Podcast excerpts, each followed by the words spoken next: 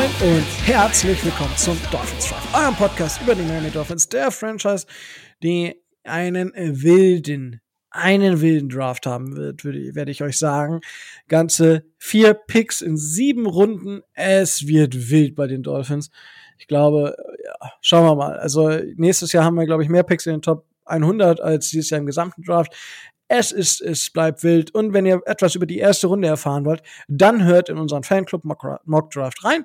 Der ist am äh, Dienstagmorgen schon äh, rausgegangen. Also wenn ihr da noch Vorbereitung für den für die erste Runde des Drafts, die in jetzt sind es äh, 7 plus 24 sind 31, 31 Stunden dürften es jetzt noch sein. Wir haben 20.14 Uhr am Mittwoch und nehmen die neue Folge auf. Und wenn es heißt Dolphins Drive, dann heißt es, ich mache das Ganze nicht alleine, sondern der Tobi ist wieder mit dabei. Moin, Tobi. Moin, bei wilden Drafts bin ich immer dabei. Ja, das ist richtig. Da bin ich immer für zu haben. und der Micho ist auch mit dabei. Moin, Micho. Moin, moin. Ja, äh, es ist auf jeden Fall krass, wenn man jetzt überlegt, okay, Dolphins, also ich, ich, ich bin gespannt auf den Wut der Dolphins, wenn sie aus Runde 3 heraus traden. Dann lache ich mich tot. Dann haben sie euch keinen Tag, äh, keinen Pick an Tag 1 und 2 gehabt. Aber dafür sehr viel Talent in, am dritten Tage, äh, ja, am dritten Tage auferstanden, oder wie heißt es noch so schön? Ja, ja man, muss ja, man muss ja wissen, wo man seine Sachen herkriegt. Und also ich bin, ich bin gespannt. Ähm, ja, wir können noch mal kurz auf den Fanclub Mock Draft eingehen. Tobi, äh, bist du zufrieden mit deiner Performance als Multi-GM? Äh, ich hätte sicherlich einige Dinge gerade, was so gegen Ende der ersten Runde angeht, ähm, ich würde nicht sagen besser machen können, aber vielleicht anders machen können. Leider war ich alleine und das wurde auf die Dauer und äh, ziemlich anstrengend. Also ich bin mit meiner Performance gerade für einen Pick 32 für den zweiten der Lions nicht ganz zufrieden, aber gut, so ist es nun mal. Ja, es ist, ist wie es ist. Und äh, ja, äh, Micho, du als Commissioner, du wurdest ja dieses Mal nicht so sehr ausgebuht. Die, die dich sonst immer ausgebuht haben, die konnten ja dieses Jahr nicht. Äh, ich hoffe, dass sie nächstes Jahr wieder da sind, die Kollegen. Äh, ähm, wie wie war es für dich? Ja, also wie, wie viel darf ich erzählen? Gibt natürlich zwei Ebenen. Das eine, ich fange mal an mit dem organisatorischen. Ähm, ich bin ganz ehrlich, ich kann sagen, dass ich dieses Jahr bedingt durch, durch wirklich durch die Corona-Absagen, ähm, die relativ kurzfristig waren und sowas, war es organisatorisch tatsächlich schon schwierig. Ähm, das muss man ganz klar sagen. Es gibt immer noch Ideen, die einem im Hinterkopf spuken, wie man das Ganze äh, noch verbessern könnte. Aber auch da bin ich gespannt, was die Community sagt. Also, wo die Community sagt, hey, das solltet ihr anders machen oder sowas. Ich möchte jetzt einfach mal sagen, ich habe zum Beispiel letztes Jahr, da fand ich den Mockdraft eigentlich, den, unseren Fanclub Mockdraft eigentlich extrem gelungen. Da gab es einen Kommentar bei YouTube. Schade, war eine gute Idee, aber die Ausführung nicht so toll. Ich habe dann zurückgefragt, was kann man besser machen? Da kam leider keine Antwort drauf. Also, wenn ihr da Kritik habt, das würde ich gerne hören. Das ist das Ganze so von der organisatorischen Seite her. Ähm, was ich sehr, sehr spannend fand, war, war das Ganze von außen zu beobachten. Also wirklich, ähm, wie die ersten wirklich rumgedruckst haben und geguckt haben, quasi ähm, den, den, ja, den, den bestmöglichen, nicht schlechten Spieler für die Position zu picken. Auf gut Deutsch gesagt, von wegen, waren fast alle immer der Meinung, oh, eigentlich möchte ich an der Position nicht picken, weil kein Spieler das wert ist, aber ich muss ja jetzt. Und das, wie das, wie das rumgetradet tatsächlich anfing im mittleren Bereich, wo ja viele Experten tatsächlich auch den Value sehen, und wo Leute da wirklich um einzelne Positionen geschachert haben und versucht haben, sich gegenseitig auszumanövrieren, das fand ich halt so als neutraler Beobachter wirklich extrem interessant. Muss ich, kann ich nicht anders sagen. Und auch wirklich, wie der Battle dann um einzige, einzelne Spieler losging. Ähm, klar, du hast, man hat immer so, so, so große Trades dabei, also auch die Buffalo Bills, die haben mich in dem Moment total überrascht, dass die da nach vorne gegangen sind. Ähm, wer es hören, also wer es wissen will, was sollte sich das Ganze anhören. Aber das war auf jeden Fall extrem spannend. Danke. Also dem kann ich eigentlich nur zustimmen. Also ich habe das Ganze im Hintergrund so ein bisschen äh, begleitet und äh, dann überall die Picks ausgeführt auf im Discord reingeschrieben auf äh, auf dem PFF-Board, was wir ja begleitend aufgebaut haben. Ähm, ja, die Trades dann, das war immer so ein bisschen, dass wir die Trades auf allen Sachen irgendwo eintragen und dann nochmal weitergeben und, und, und. Aber es war, hat auf jeden Fall Spaß gemacht. Und dadurch, dass halt ja dies Jahr auch Leute dabei waren, die gar keine Picks haben, äh, der Michael und der Kevin, also von den äh, 49ers und von den Browns, das ist halt dann auch cool, dass die Leute sich trotz keines Erstrunden-Picks äh, sich die Zeit dafür nehmen. War auf jeden Fall eine richtig, richtig nice Veranstaltung. Und äh, ja, ich, ich würde sagen, ich freue mich schon ein bisschen aufs nächstes Jahr. Vielleicht haben die Dolphins ja dann wieder einen Erstrunden-Pick und Tobi ist nicht ganz so demotiviert und beschwert sich und hat dann doch am Ende zu viel zu tun. Ja. das stimmt. Ich, ich weiß auch, wie er da rumgenüht. Äh, äh, Draft, gar kein, gar kein Bock, weil äh, Dolphins haben ja nichts und dann steht er da. Ja, du musst das machen, dies machen und am Ende kam er, kam er gar nicht mehr klar. Ja, also Tobi. Ich habe auch aufgehört zu zählen. Ich glaube für fünf oder so. Fünf Franchises. Ich bin mir nicht ganz sicher. Tobi heißt halt nicht Weaver mit Nachnamen. Das ist das Problem. Der hätte auch noch ein, der hätte auch einige Franchises noch übernehmen können. Das stimmt. Verrückt, verrückt. Ähm, ja. Also da gerne noch mal rein, weil ich meine, wenn ihr diesen Podcast gefunden habt, dann werdet ihr auch diese die Folge finden, das ist nämlich die Folge davor. Und äh, wenn ihr ja genug Geld habt, ich weiß gar nicht, wie aktuell der Stand ist.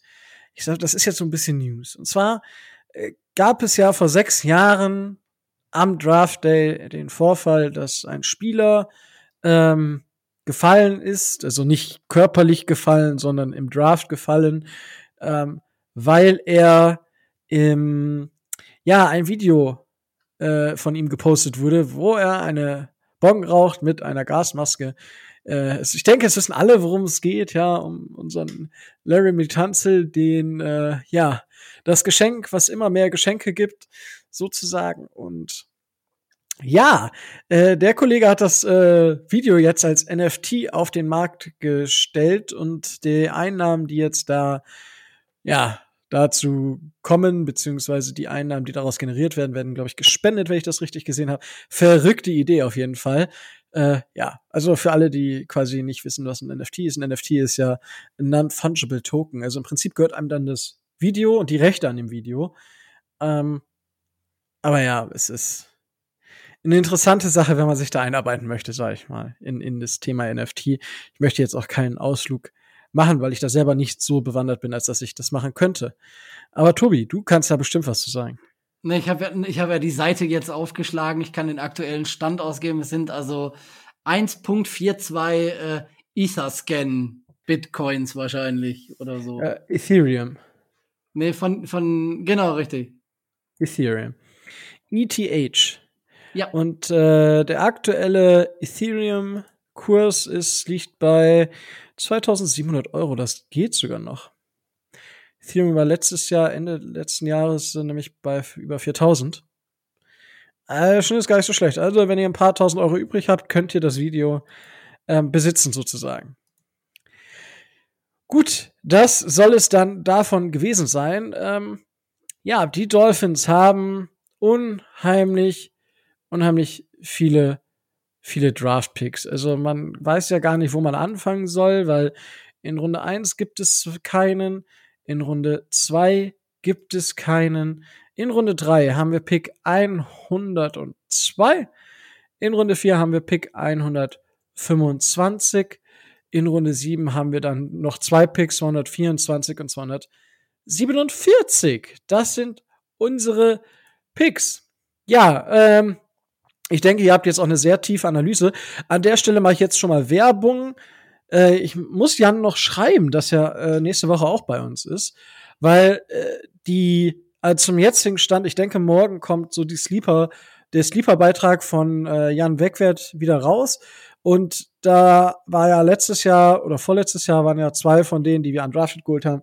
Äh, ich glaube, zwei von den fünf waren tatsächlich auf Jans Liste ich denke auch dieses Jahr besteht wieder Chance, dass wir da einige drauf haben oder einige Spieler danach noch signen, beziehungsweise in Runde 7 draften, die vielleicht auf der Sleeper-Liste vom Jan sind. Da könnt ihr gerne, gerne mal reinschauen in seinen Blog. Und ja, das, äh, also auf Twitter at Gianni Fanzetti, wenn ich das jetzt richtig habe. Und ja, äh, kann man sich grundsätzlich geben, wenn man sich mit College Football auseinandersetzen möchte und sehr viel lesen möchte. Ein unfassbar, unfassbar guter und sehr, sehr ausführlicher Blog. Ich liebe ihn dafür. Also ich liebe einfach diesen Blog, weil es einfach so viel, so schön und so viel Herzblut da drin. Und ihr könnt ihn auch noch immer bei Downset Talk in den Sonderfolgen, die dann aber kostenpflichtig sind, hören. Aber das ist es definitiv wert. So, das äh, an Vorrede und ja, Tobi, hast du schon verkraftet, dass wir nicht an Tyler Linderbaum drankommen? Das ist ja nicht gesagt, aber ich habe es inzwischen, bin ich damit fein, dass das, äh, dass der irgendwann so zwischen pff, Pick 15 und 45 oder was weiß ich was dann zu irgendwem geht oder nicht geht. Ja, äh, ich bin das Problem, ich weiß nicht, Michael, da kannst du gleich noch was zu sagen. Ich weiß nicht, inwiefern du da äh, dir Mockdrafts oder sowas angeschaut. Und das, das Problem ist ja bei einigen Spielern, wenn du die nicht früh nimmst, Thibodeau ist so ein Beispiel. Ja, oder ein Kyle Hamilton. Oder sei es einer der Offensive Tackle, die Offensive Tackle, die bei uns im Fan-Mock-Draft ja vielleicht gefallen sind. Also es ist, irgendwelche Spieler fallen halt und fallen und fallen und man weiß halt nicht wieso. Aber es geht, also manche Spieler, manche Teams brauchen halt diese Spieler dann nicht und haben woanders dann Probleme und dann, ja, also ich sag mal, wenn es nachher dazu kommt, dass äh, Chase Young auf der einen Seite spielt und äh, Thibodeau auf der anderen, dann hast du halt ein Problem, sag ich mal. Ne? Also da hat ja jede O-Line da ein Problem. Aber ich find's verrückt. Und Tyler Lindebaum ist halt auch so ein Spieler, der dann halt noch weiter fallen kann, was, was man jetzt so sieht, weil wo, wo passt er wirklich rein? Weil er ist halt, für mich ist er der mit, also seit Ewigkeiten der beste Center, der in den Draft gekommen ist, aber er passt halt offensichtlich auch nicht zu jeder Offense. Und das ist dann halt, schränkt natürlich den Kreis an Teams ein. Und dann ist halt, wenn du nicht an, keine Ahnung, an, ich weiß nicht, bei den Eagles gepickt wirst oder bei den Ravens, mh, mm, oder irgendwie um die 15, dann sind die nächsten Teams, die dich brauchen können, halt irgendwo bei 25. Und wenn die dich nicht nehmen, dann fällst du halt einfach aus der ersten Runde raus. Und das kann bei einigen Spielern auch dieses Jahr wieder passieren, so wie es halt jedes Jahr passiert. Und äh, letztes Jahr war, glaube ich, hier äh, JOK, der dann in der zweiten Runde von den Browns gedraftet wurde, ähm, ein typisches Beispiel dafür.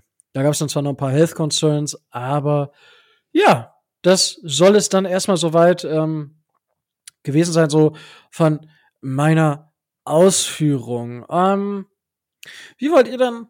Habt ihr noch irgendwie was, was ihr zu den ersten Runden sagen möchtet? Ja, nicht direkt zu den ersten Runden. Ich würde gerne was ansprechen, was tatsächlich, beziehungsweise eure Meinung würde ich gerne hören, für, über etwas, was ich äh, heute gelesen habe. Ähm, wir haben das vorher nicht abgesprochen, das heißt, ihr werdet gleich ein bisschen überrascht sein. Ähm, aber mich interessiert wirklich eure Meinung. Und zwar ähm, gibt es eine deutsche Tageszeitung, eine, eine ziemlich große deutsche Tageszeitung, den Namen möchte ich jetzt nicht unbedingt erwähnen. Ähm, die hat einen Artikel über den Draft gebracht, über den NFL-Draft. Und ähm, dort wird der Draft ziemlich verrissen. Es geht so wie auf dem Viehmarkt. Kein Mensch würde sich das wünschen wollen. Der Draft ist einfach fürchterlich.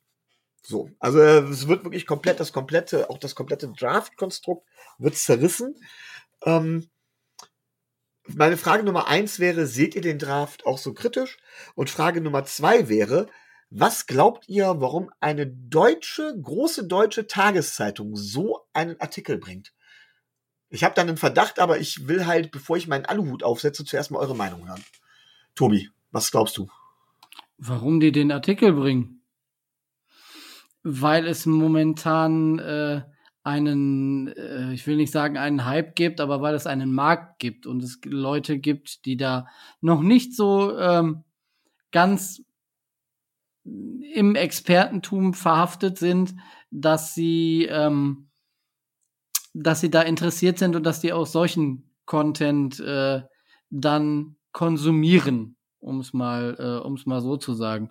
Und äh, es ist so wie alles, was diese Zeitung macht, fünf Nummern übertrieben und äh, völlig überspitzt. Ähm, aber dass das System des, ähm, du wirst von einem Verein ausgesucht und musst dann da spielen, egal was, äh, oder fast egal, was du da, äh, was du davon hältst, äh, ist ja nun mal nicht neu. Ne? Und äh, die Spieler, die sich, äh, die sich zum, zum Draft anmelden, ähm, gehen ja auch in dem, gehen ja dieses Risiko, in Anführungszeichen, ja auch in, der, in, der, in dem Bewusstsein ein, dass das passieren kann und passieren wird. Das kann man, um es jetzt mal weit, weit auszuholen, aus dem deutschen Verständnis heraus her nicht so begreifen, so wie das aus dem amerikanischen Verständnis heraus ähm, sinnvoll ist, weil da ähm, in gewissen Bereichen dieser, diese Heimatbezogenheit und diese Gebundenheit an einen, an einen Ort, den du äh, hier in Deutschland noch viel, äh, noch viel stärker hast, in der amerikanischen Kultur halt nicht so hast. Die ziehen halt alle drei bis fünf Jahre ähm, mal mit Sack und Pack um, wenn der Job das erfordert und ähm, die haben da nicht so ein Problem wie wir. Hier ist, äh, ist es ja so, du wirst, also ich sage jetzt mal klischeehaft, ähm, du wirst hier in Paderborn geboren, bleibst hier, wenn es hochkommt, gehst du drei Jahre nach, gehst du drei Jahre nach Bielefeld, kommst dann aber wieder zurück und äh, stirbst dann auch hier. Also äh, das ist sehr, äh, sehr lokal gebunden und das hast du in Amerika halt fast gar nicht. Wenn da, ähm, wenn da deine Firma sagt, ja, hm, schön, äh, dass sie hier in Detroit sind, wir hätten sie gerne aber in unserer äh, äh, Zweigstelle in Los Angeles, dann ziehst halt um.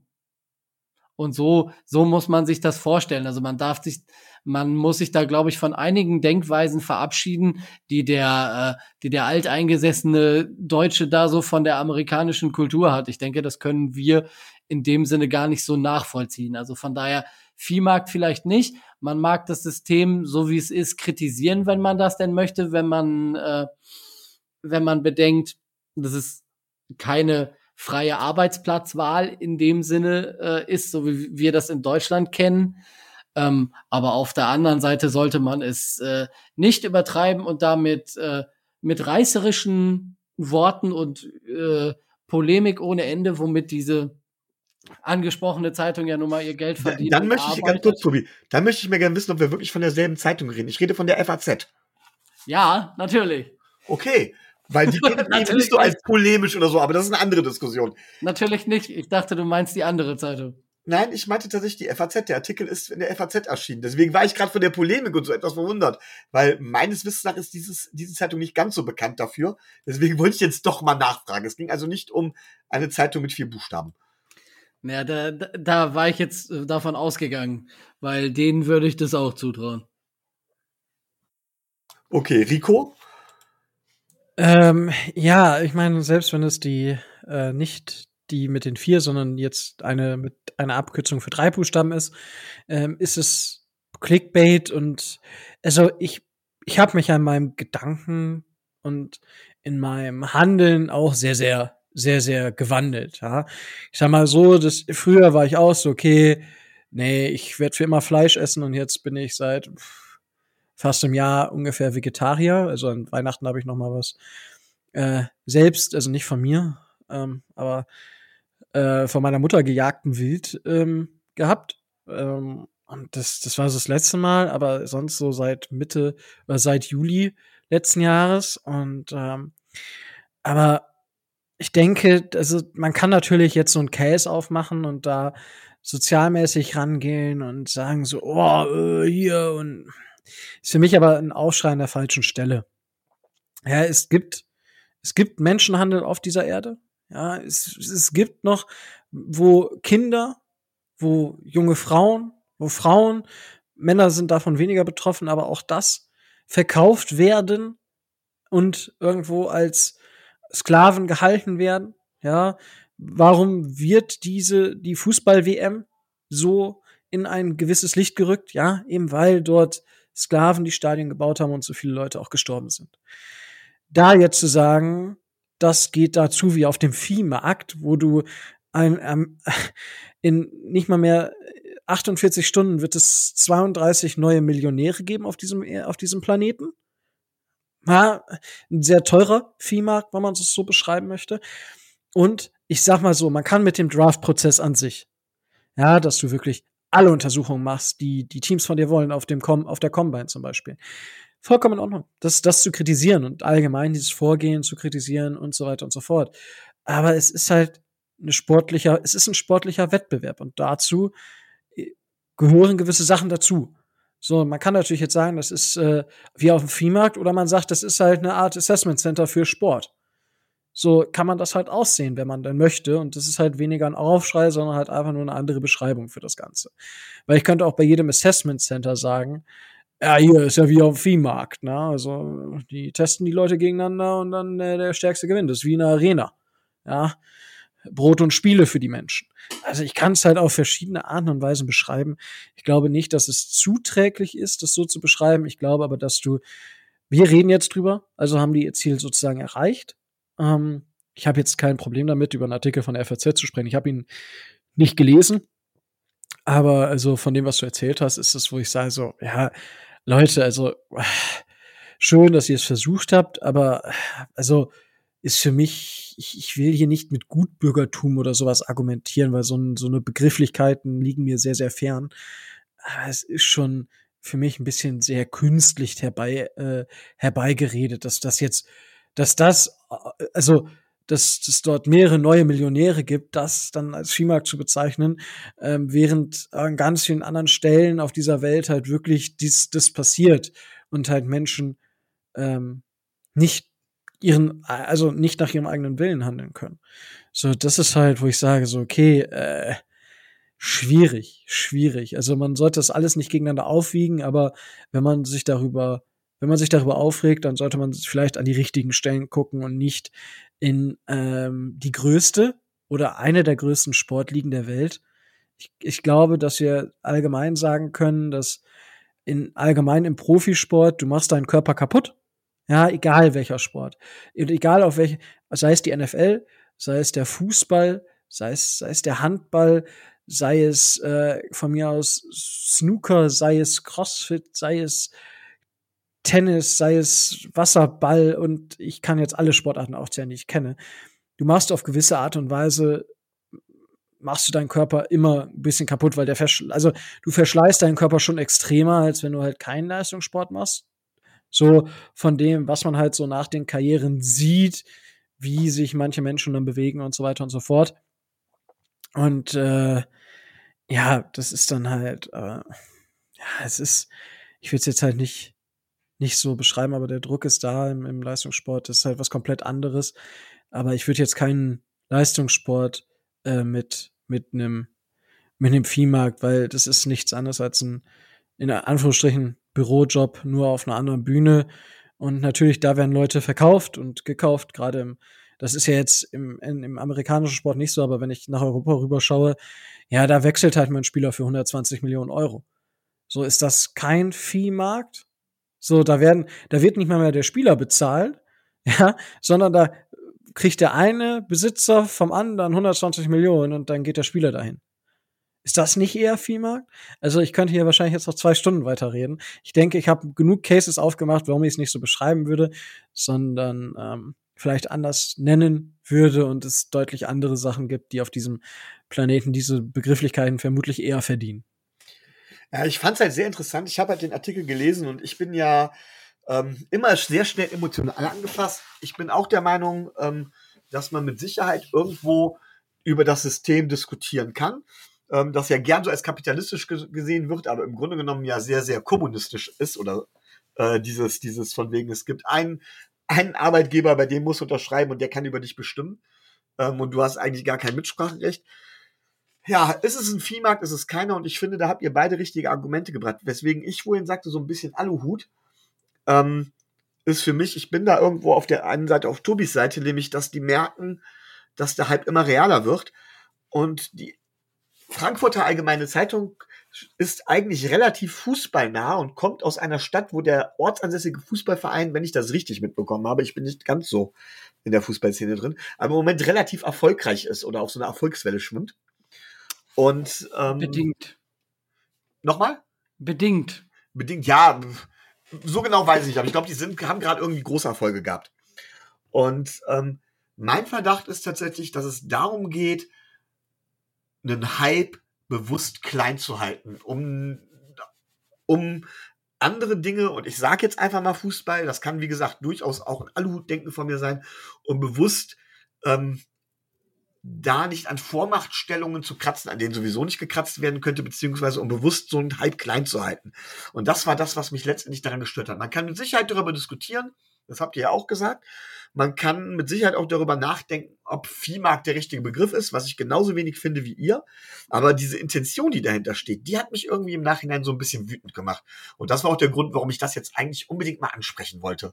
Wie gesagt, mag durchaus Aluhutdenken sein, aber das musste mal raus.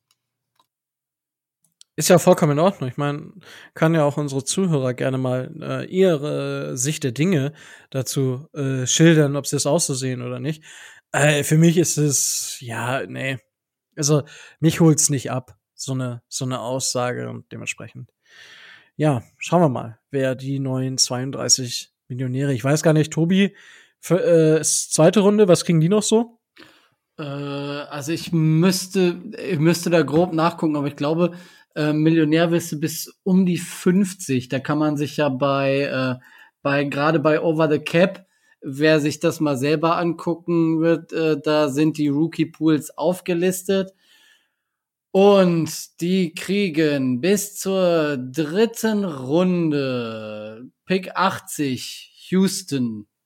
Da geht man davon aus, dass, äh, dass der, dass die Captain Nummer ähm, des ersten Jahres bei circa einer Million liegt, also die ersten 80. Ja. Das heißt, also wir, sparen, wir sparen auch noch Cap Space, äh, dadurch, dass wir so wenig Picks haben, ne? Richtig, das sowieso. Da freut sich der Tobi. Natürlich. Deswegen ist Tobi eigentlich, der, Tobi müsste eigentlich begeistert sein. So.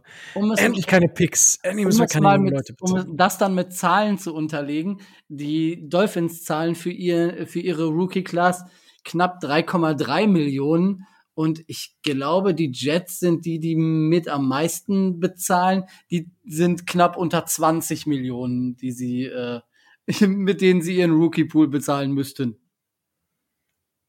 Ja, das ist äh, ein bisschen Holz, ne? Ein bisschen. Ja gut, die haben natürlich auch wesentlich mehr, äh, wesentlich mehr Draft Value als die Dolphins, aber äh, gut. Was man davon halten kann oder was die Jets damit machen, wir werden es Futur 2, wir werden es gesehen haben. Wow. Ja, man weiß ja nicht, wann die Folge hier rauskommt. Und wenn wir jetzt darüber reden, ist vielleicht die erste Runde schon gelaufen. Und dann ja, haben wie lange soll ich denn brauchen bei der Bearbeitung? Ja, was weiß denn ich? Keine Ahnung. Oder es hört sich jemand erst am Freitag an oder in der Draft-Nachbereitung äh, freitags morgens um fünf, weil er nicht schlafen kann oder was weiß ich was. Ja, das könnte sein, ne? Ja, deswegen Futur 2. Ah, Und das Germanistenherz hüpft. Ah, wow. Verrückt. Ähm, ja, aber la lasst uns mal so ein paar äh, Szenarien, würde ich jetzt gerade. Äh, wir haben ja den ersten Pick an 102. Hm, werden wir an 102 picken oder glaubt ihr, dass es wirklich, dass wir nach oben gehen für irgendeinen Spieler? Oder sagt, glaubt ihr tatsächlich, dass wir aus, aus der dritten Runde sogar raustraden können, Tobi? Also, ich kann mir gut vorstellen, dass wenn es da einen Spieler gibt, der jetzt projected so um 70, 80 ist, wenn die Dolphins merken, der fällt bis an 85, 86, 87, um mal Zahlen zu nennen, die einfach variabel sind, dann kann ich mir vorstellen, so wie das auch bei, bei Liam Eichenberg, äh, Eckenberg letztes Jahr war, dass die Dolphins so roundabout zehn Plätze nach oben gehen könnten, weil sie sich den Spieler sichern wollen, bevor er dann woanders unterschreibt. Mit einem geringen, äh, mit einem geringen Einsatz. Das kann ich mir schon äh, vorstellen. Genauso gut kann ich mir aber auch vorstellen, dass ähm, Chris Greer und äh, der War Room erstmal wa warten, was ist an 102 da und dann sehen, okay, da ist jetzt in der Range ähm, nichts, was man nehmen müsste. Und äh, da kann ich mir auch vorstellen, dass man was ganz schön bitter wäre für diejenigen, die dann da extra wach bleiben, auch aus der dritten Runde rausgeht und dass man dann die ersten zwei Tage völlig äh, außen vor lässt, um dann an, was weiß ich, 117, 118 äh, noch mal zu picken und noch einen äh, sechst oder sieben, siebtrunden-Pick äh, mitzunehmen, um noch mal einen Shot mehr zu haben. Das kann ich mir vorstellen. Wir haben kein klares Need oder kein brennendes Need, wo wir sagen müssen, wir müssen jetzt unbedingt auf der und der Position den und den Spieler unbedingt haben. Von daher, wir sind da total flexibel und es kann aus meiner Sicht quasi alles passieren. Es ist äh, so dermaßen unberechenbar dieses Jahr, es ist Wahnsinn. Äh, Micho, wie siehst du das allgemein? Ja, also ähm, in Runde drei oder so spät in Runde drei versuchst du eigentlich in meinen Augen einen, noch irgendwo einen soliden Rotationsspieler rauszubekommen. Ich sehe es anders als Tobi, ich sehe durchaus schon Positionen, an denen wir klares Need haben. Ähm, die Frage ist tatsächlich, will man den Spieler an der Stelle bedienen? So, ähm, wenn du dann einen Spieler hast, wo du sagst, okay, ich bekomme wahrscheinlich, auch wenn es kein Need ist, einen soliden Rotationsspieler raus, werden die Dolphins da picken. Hochtraden kann ich mir eigentlich nicht vorstellen, weil das noch mehr Ressourcen wegnehmen würde. Eher kann ich mir einen Downtrade vorstellen, was einfach bedeuten würde, ich kaufe mir mehr Lotterielose für die späten Runden, was die Chance erhöht, dass ich mit einem späten, in der späten Runde noch einen Gem finde, einen Gem, wirklich einen Treffer lande, ähm, der mich dann wirklich nach vorne bringt.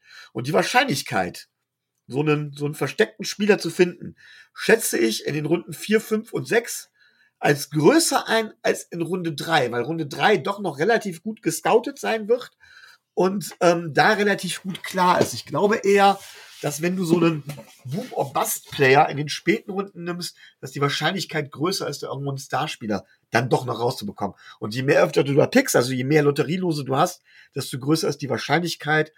Und das kann ich mir also eher vorstellen und würde ich auch eher präferieren, muss ich ganz ehrlich sagen. Ähm, anstatt, anstatt hoch zu traden. Also hoch zu traden fände ich, glaube ich, das Falscheste, weil man würde dann die späten Runden noch mehr entwerten und würde im Prinzip relativ viel auf ein oder zwei Spieler setzen, die das Team aber auch nur, wenn überhaupt, in der Rotation leicht verstärken. Und das äh, fände ich dann die falsche Strategie. Okay, ähm, wo siehst du denn die Needs? Wenn wir sie schon angesprochen haben, fangen wir doch damit direkt an, bevor wir zu den Spielern kommen. Okay, also Ganz klarer Need ist bei mir auf Center. Ich glaube, dass man in der O-Line es nicht verkehrt ist, in der O-Line noch Tiefe zu holen, genauso wie auf Edge. Ein klares Need ist für mich immer noch auf Linebacker. Ähm, vor allen Dingen Inside Linebacker. Ich glaube, dass wir da wirklich eine, eine Verstärkung brauchen. Und ähm, ja gut, Tiefe sowieso im Bereich Cornerbacks. Wie war das so schön? Man kann nie genug Cornerbacks bzw. Defensive Backs haben, aber tatsächlich im Bereich Special, Special, boah, Sprachfehler, Special Teams, ähm, Panther.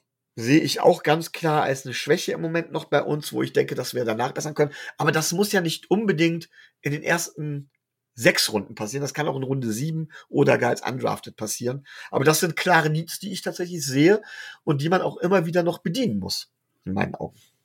Darf ich dir dazu eine, äh, eine Frage stellen? Ah, okay, ja. Stell, tu, mach, mach mal. Du darfst. Findest du also Thomas Morstead scheiße? Das habe ich so nicht gesagt. Aber Ja, wir aber brauchen wenn- meiner Meinung nach eine Verstärkung. Naja, wenn du ihn nicht besser siehst als das, was Michael Palladi letztes Jahr abgeliefert hast, findest du ihn scheiße. Du meinst also, dass Michael Palladi scheiße ist? Oder war? Naja, wenn er gut gewesen wäre, wäre er noch da. ähm, ich wäre ich wär tatsächlich dafür, dass man dann ein Battle angeht und ich glaube, dass man da noch eine Verstärkung braucht. Du willst also den Wunderhuf haben, quasi. Gerne, gerne. Das dachte ich mir. Irgendwo wird er hingehen. Ja, äh, Tobias, welche Needs siehst du denn dann bei den Dolphins? Ähm, naja, ist immer die Frage, wie man Need definiert. Also, ähm, ich sehe die- ich sehe den Bedarf an Rotationsspielern. Da hat Micho schon recht. Aber die kriegst du auch in den Runden. Was ich sehe, ist, äh, ich hätte gern noch einen Wide Receiver, äh, der, der, der mittleren Güteklasse. Ähm, also einen klaren dritten oder vierten Wide Receiver. Also es muss kein Nummer eins oder Nummer zwei sein, die haben wir. Ähm, wir haben solide äh, Wide Receiver im, ähm, in, der, äh, in der Rotation, aber ich hätte gern noch sowas dazwischen. Also ähm, Lynn Bowden gut und schön, der kann, ähm, wenn er fit ist. Ähm, Preston Williams ist auch gut und schön, der kann auch, wenn er fit ist, aber was passiert, wenn sie nicht fit sind? Äh, dann haben wir Tyreek Hill und, äh, und Jalen Waddle und äh, da fehlt mir noch was. Also schon alleine so für den Wohlfühlfaktor. Ähm, dann, wie Micho angedeutet hat, äh, ein Linebacker fe fehlt mir einfach auch noch für die Rotation, weil ich meine, ähm, wir wissen alle, was äh, wenn Ginkel kann, wir wissen, was äh, ähm, hier ähm, Elan Roberts kann, wir wissen, was Jerome Baker gut kann, ähm, aber auch da fehlt mir noch so einer, wo ich sagen kann, ja gut, der ist für die Tiefe und das reicht aus. Ähm, bei Edge will man sich ja mit Melvin Ingram zusammensetzen, wenn das im Draft nicht funktioniert. Das heißt, die Franchise sieht da eventuell Need, kann das aber auch in der Free Agency bedienen.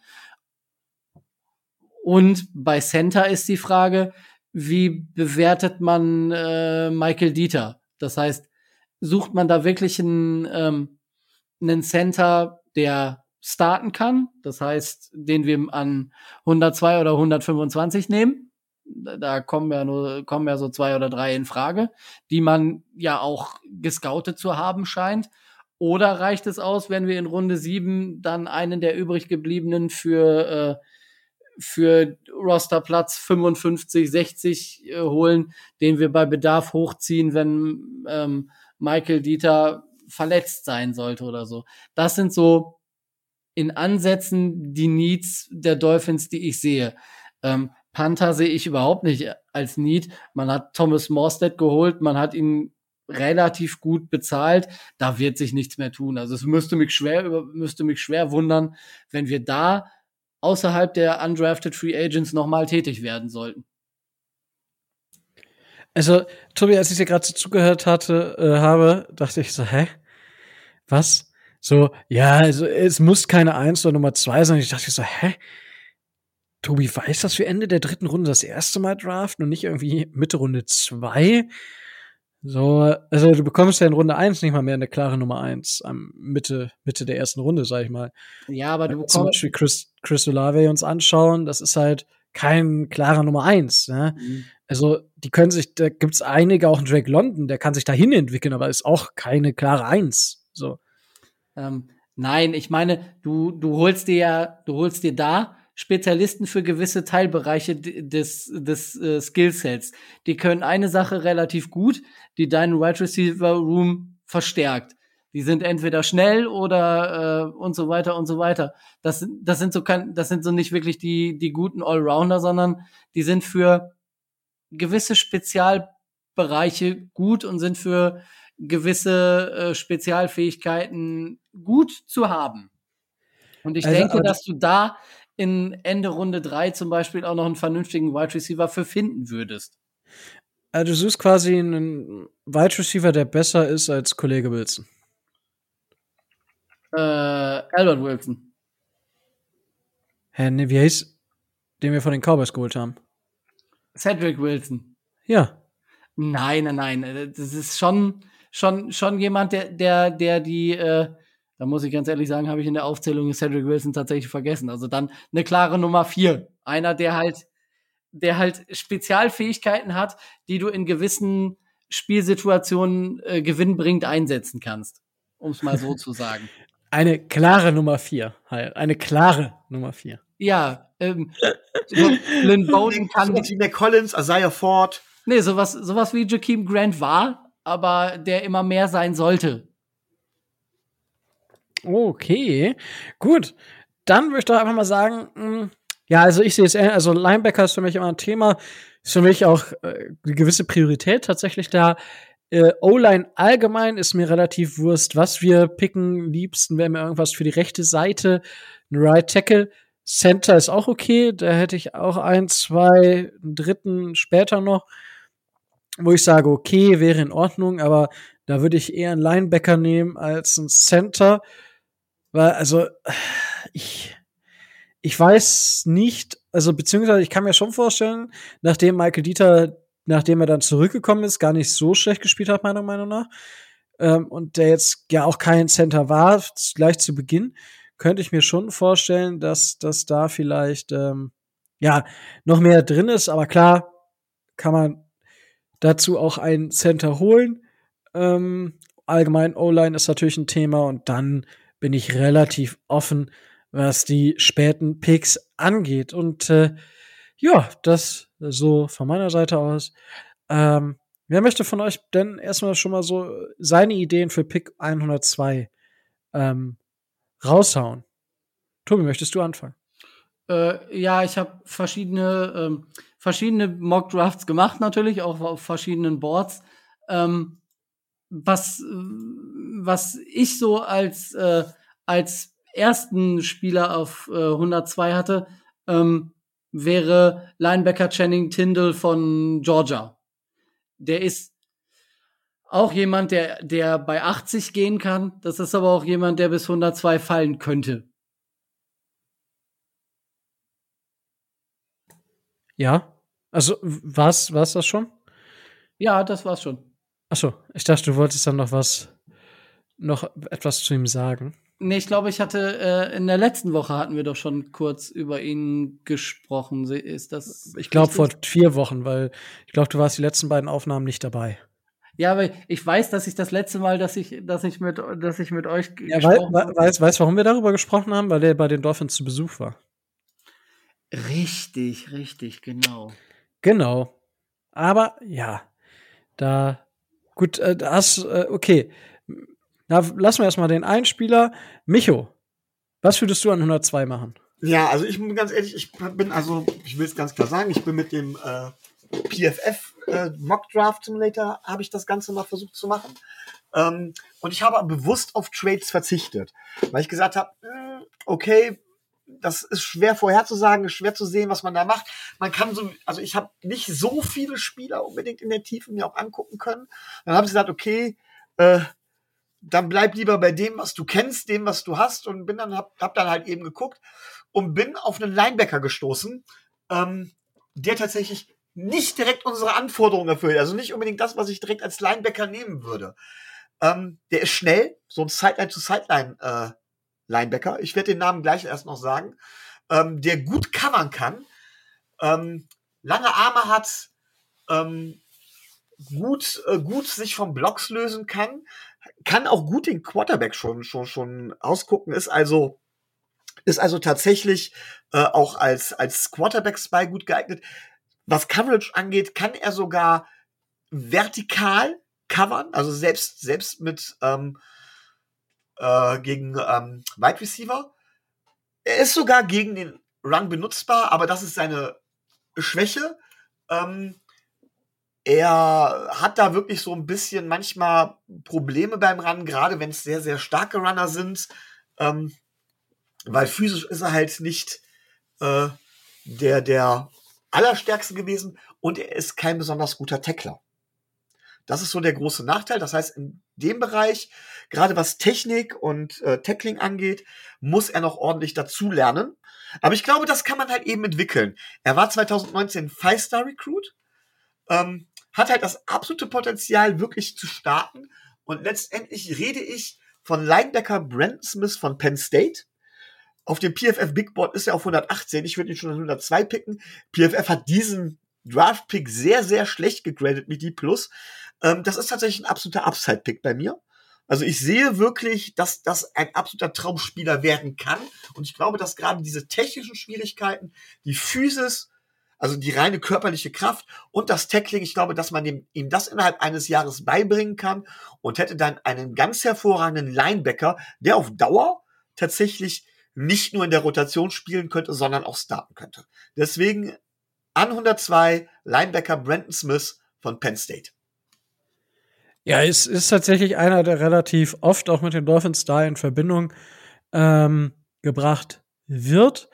Äh, mal äh, Mel Kiper Jr. hatte ihn, glaube ich, dort auch, wenn ich das jetzt richtig war, in seinem letzten ähm, Mock Draft. Und ja, es ist so ein All-Around Linebacker, der halt super flüssig sich bewegt, aber halt überhaupt nicht gegen den Lauf funktioniert und eigentlich wirklich ein verdammt guter, was du ja auch schon gesagt hast, Coverage-Linebacker ist. So, ähm, ja, ich würde mich tatsächlich mit ihm anfreunden. Ich hatte, ich habe ihn auch äh, bei ein paar Sachen, ich habe halt die Bauchschmerzen, ob er wirklich äh, gegen den gegen den Lauf am Ende das, äh, was wir ja auch noch so ein bisschen brauchen. Ähm, obwohl unsere äh, D-Line letztes Jahr sehr, sehr gut gehalten hat. Ähm, ja, ich, ich bin mir da noch so ein bisschen, also ich würde ihn nehmen, aber ich, ich weiß nicht, ich, dazu brauche ich halt das Board. Also dazu muss ich sehen, wie, wie das Board gefallen ist. Über einen Spieler, und ich habe ja gesagt, Center finde ich jetzt nicht so wichtig, aber die Frage, oder halt, ist die Frage, ob wir da was brauchen. Es gibt einen Spieler. Ähm, ich habe schon gesagt, es ist äh, ja ein Spieler, der ähm, bei Nebraska gespielt hat. Und äh, ich glaube, Adrian Frank hat ihn tatsächlich in seiner Spox-Kolumne zum äh, NFL-Draft auch bei uns. Und ich spreche von niemand anderen als Cameron Jürgens oder Jürgens. Ich weiß, stell mir die Frage, also Cam Jürgens, äh, ich weiß nicht, ob, wie, wie man es halt denn im, Amerikanischen ausspricht. Äh, das ist dann immer so ein bisschen, ja, die Frage. Ähm, hat, ja, seine, hat 2018, 2020, äh, 2018, 2019, 2020, 2021 äh, auf Center gespielt und ja, seine Werte, die wie er getestet wurde, sind einfach absurd. Ja, 96 äh, 40 äh, Yard Dash im 96% Teil, ähm, 20 Yard Shuttle 84% Vertical Jump 96% Broad Jump 100% äh, Three Cone im 99 ähm, Teil. Also da war nur ein Prozent besser. Äh, beim Broad Jump ist er quasi so mit der Beste, was es da je gab. Und äh, ja, ist einfach verrückt und das ist, denke ich, auch ein Spieler, auf den unser Coaching-Staff abfahren könnte, aufgrund seiner Athletik, aufgrund dessen, was er mitbringt, aufgrund seiner, ähm, ja, auf seiner Explosiveness, wie er aus den Stands kommt. Ich glaube, das ist wirklich etwas, wo, was Mike McDaniel und seinem Team gefallen könnte. Und ich denke, also er könnte vielleicht nicht nur Center spielen, vielleicht auf, oder wir haben dann auf jeden Fall nachher die Möglichkeit, auf der rechten Seite so viel zu rotieren, weil unsere linke Seite sollte ja stehen. Michael Dieter können wir auf Center und auf Guard spielen lassen. Robert Hunt haben wir. Wir haben dann halt immer noch auf Right Tackle die Geschichte zwischen Liam Eichenberg und Austin Jackson. Das ist halt so ein bisschen, wo ich sage, wenn es gibt irgendwo einen Right Tackle, den, wo wir sagen können, ja, das, das ist er, da müsste man sich das nochmal anschauen. Das wäre zum Beispiel ein Spieler, den ich mir auch vorstellen könnte, 102. Aber Tobi, du ich, hast ja vorhin nur einen genannt. Was heißt nur?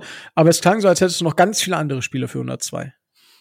Ähm, also erstmal, ich gehe davon aus, dass die beiden von euch, also ich persönlich könnte mir gut vorstellen, dass die beiden von euch genannten vielleicht an 102 nicht mehr verfügbar sind, weil die ihre Qualitäten gerade auch äh, Cam Jurgens oder wie man ihn auch immer ausspricht, das werden wir sicher dann lernen, ähm,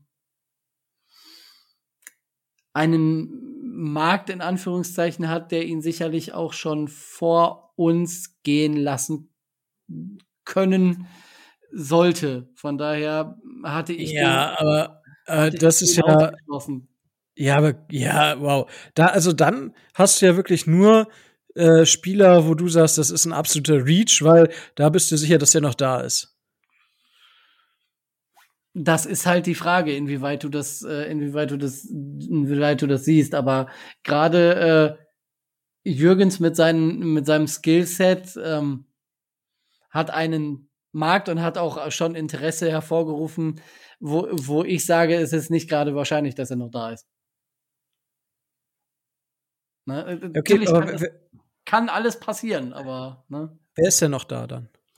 Also, ähm, ich hatte ähm, mir, wenn wir jetzt den Melvin, in, den Melvin Ingram-Plan nicht, äh, nicht in die Tag umsetzen, hatte ich mir äh, Tyreek Smith noch angeguckt von, äh, von Ohio State, der ähm, ein Edge Rusher ist und ähm, im Pass Rush schon seine Qualitäten hat die wir in der Rotation neben ähm, Ogba und Jalen Phillips gut gebrauchen könnten.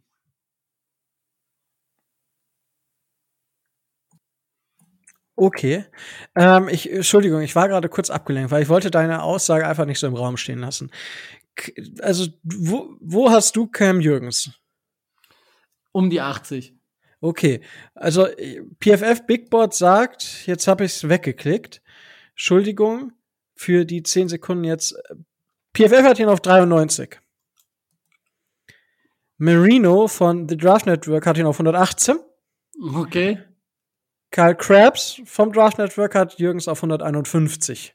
Oh, ja, gut. Das, also, da das zeigt, das, das zeigt aber, äh, aber das ist ein Paradebeispiel dafür, wie weit diese, diese Draftklasse einfach auseinander liegt. Ne? Also, das ist halt, das ist halt das Verrückte. Also, die liegen auch nur anderthalb Grade-Punkte bei, bei The Draft Network, wer sich da gerne reinlesen möchte, kann das gerne tun, ähm, auseinander. Das ist halt, bei Krabs ist halt gerade noch so eine, ist halt Fourth Round, High Fourth Round, während er bei Marino äh, nee, äh, tiefer Fourth Round, während er bei Marino ein High Fourth Round wäre. So, also nur mal so, um das einzuschätzen, während er bei PFF ein Third Round Pick ist. Also, das ist natürlich eine Riesenvarianz und das meine ich eben damit. Im Prinzip kann es auch sein, dass es ein Team gibt, das den an 60 pickt, weil sie sagen, sie sehen da den Value. So, kann, kann passieren. Und ich wollte gerade sagen, hier, Brandon Smith ist bei PFF, wie gesagt, auf 118. Ja, das, also es kann, es kann halt einfach, einfach viel, äh, viel passieren und das ist halt immer so ein bisschen, ja, fra fraglich, sag ich mal. Also, es, es kann einfach so viel passieren, wo ich sage, so, okay, ja. hm, schau mal. Wenn wir nach PFF gehen, müssten wir natürlich äh, Khalil Shakir von Boise State nehmen. Weil der ist auf 102 und ist äh, einer dieser Wide Receiver, äh, über die ich eben schwadroniert habe, um mal einen anderen Namen zu, äh, zu, zu nennen, der ja bei, bei den Boise State Broncos heißen die, glaube ich, ähm, ähm, gut agiert hat und der, ähm, der in erster Linie auch für den Slot gut wäre. Und das, das wäre dann so jemand, wo ich sage, wenn der, ähm, wenn der dem Off, wenn der dem Off OC gefällt, dann gehen wir für den vielleicht auch zehn Punkte nach oben. Zum Beispiel. Ja, gut. Äh, da schauen wir mal. Ich, ich guck gerade, ich finde das Spiel eigentlich ziemlich witzig. Also, wenn es danach geht, würden wir bei nach äh, Kollege Marino Alec Pierce, Wide Receiver von Cincinnati, an 102 nehmen und nach äh, Kyle Krabs tatsächlich äh, Jamari Slayer, Sawyer, nicht Slayer, Sawyer, äh, Interior O-Liner, der hat äh, bei Georgia alles gespielt tatsächlich, also Left Tackle, Right Tackle, Center, Guard, der hat alles gespielt. Der ist da auf 102. Äh, ja, ich sag mal mit Sawyer, dass wir schon, ich glaube nicht, dass der so weit fällt. Wäre auf jeden Fall aber auch ein Spieler, den man, den man daran nehmen würde. War mal auch ein Five-Star, ähm, Five-Star Recruit, wenn ich, wenn ich mich da richtig erinnere. Ähm, ist aber halt kein, kein Tackle auf dem Next Level. Hat bei Georgia halt Left Tackle gespielt. Ähm, aber ich sehe da, ich sehe da kein, kein Tackle. Und ähm, ja, schauen wir einfach mal. Gut, äh, gibt es sonst noch Spieler, die ihr an 102 gesehen habt oder gerne sehen würdet? Ja, doch so viele.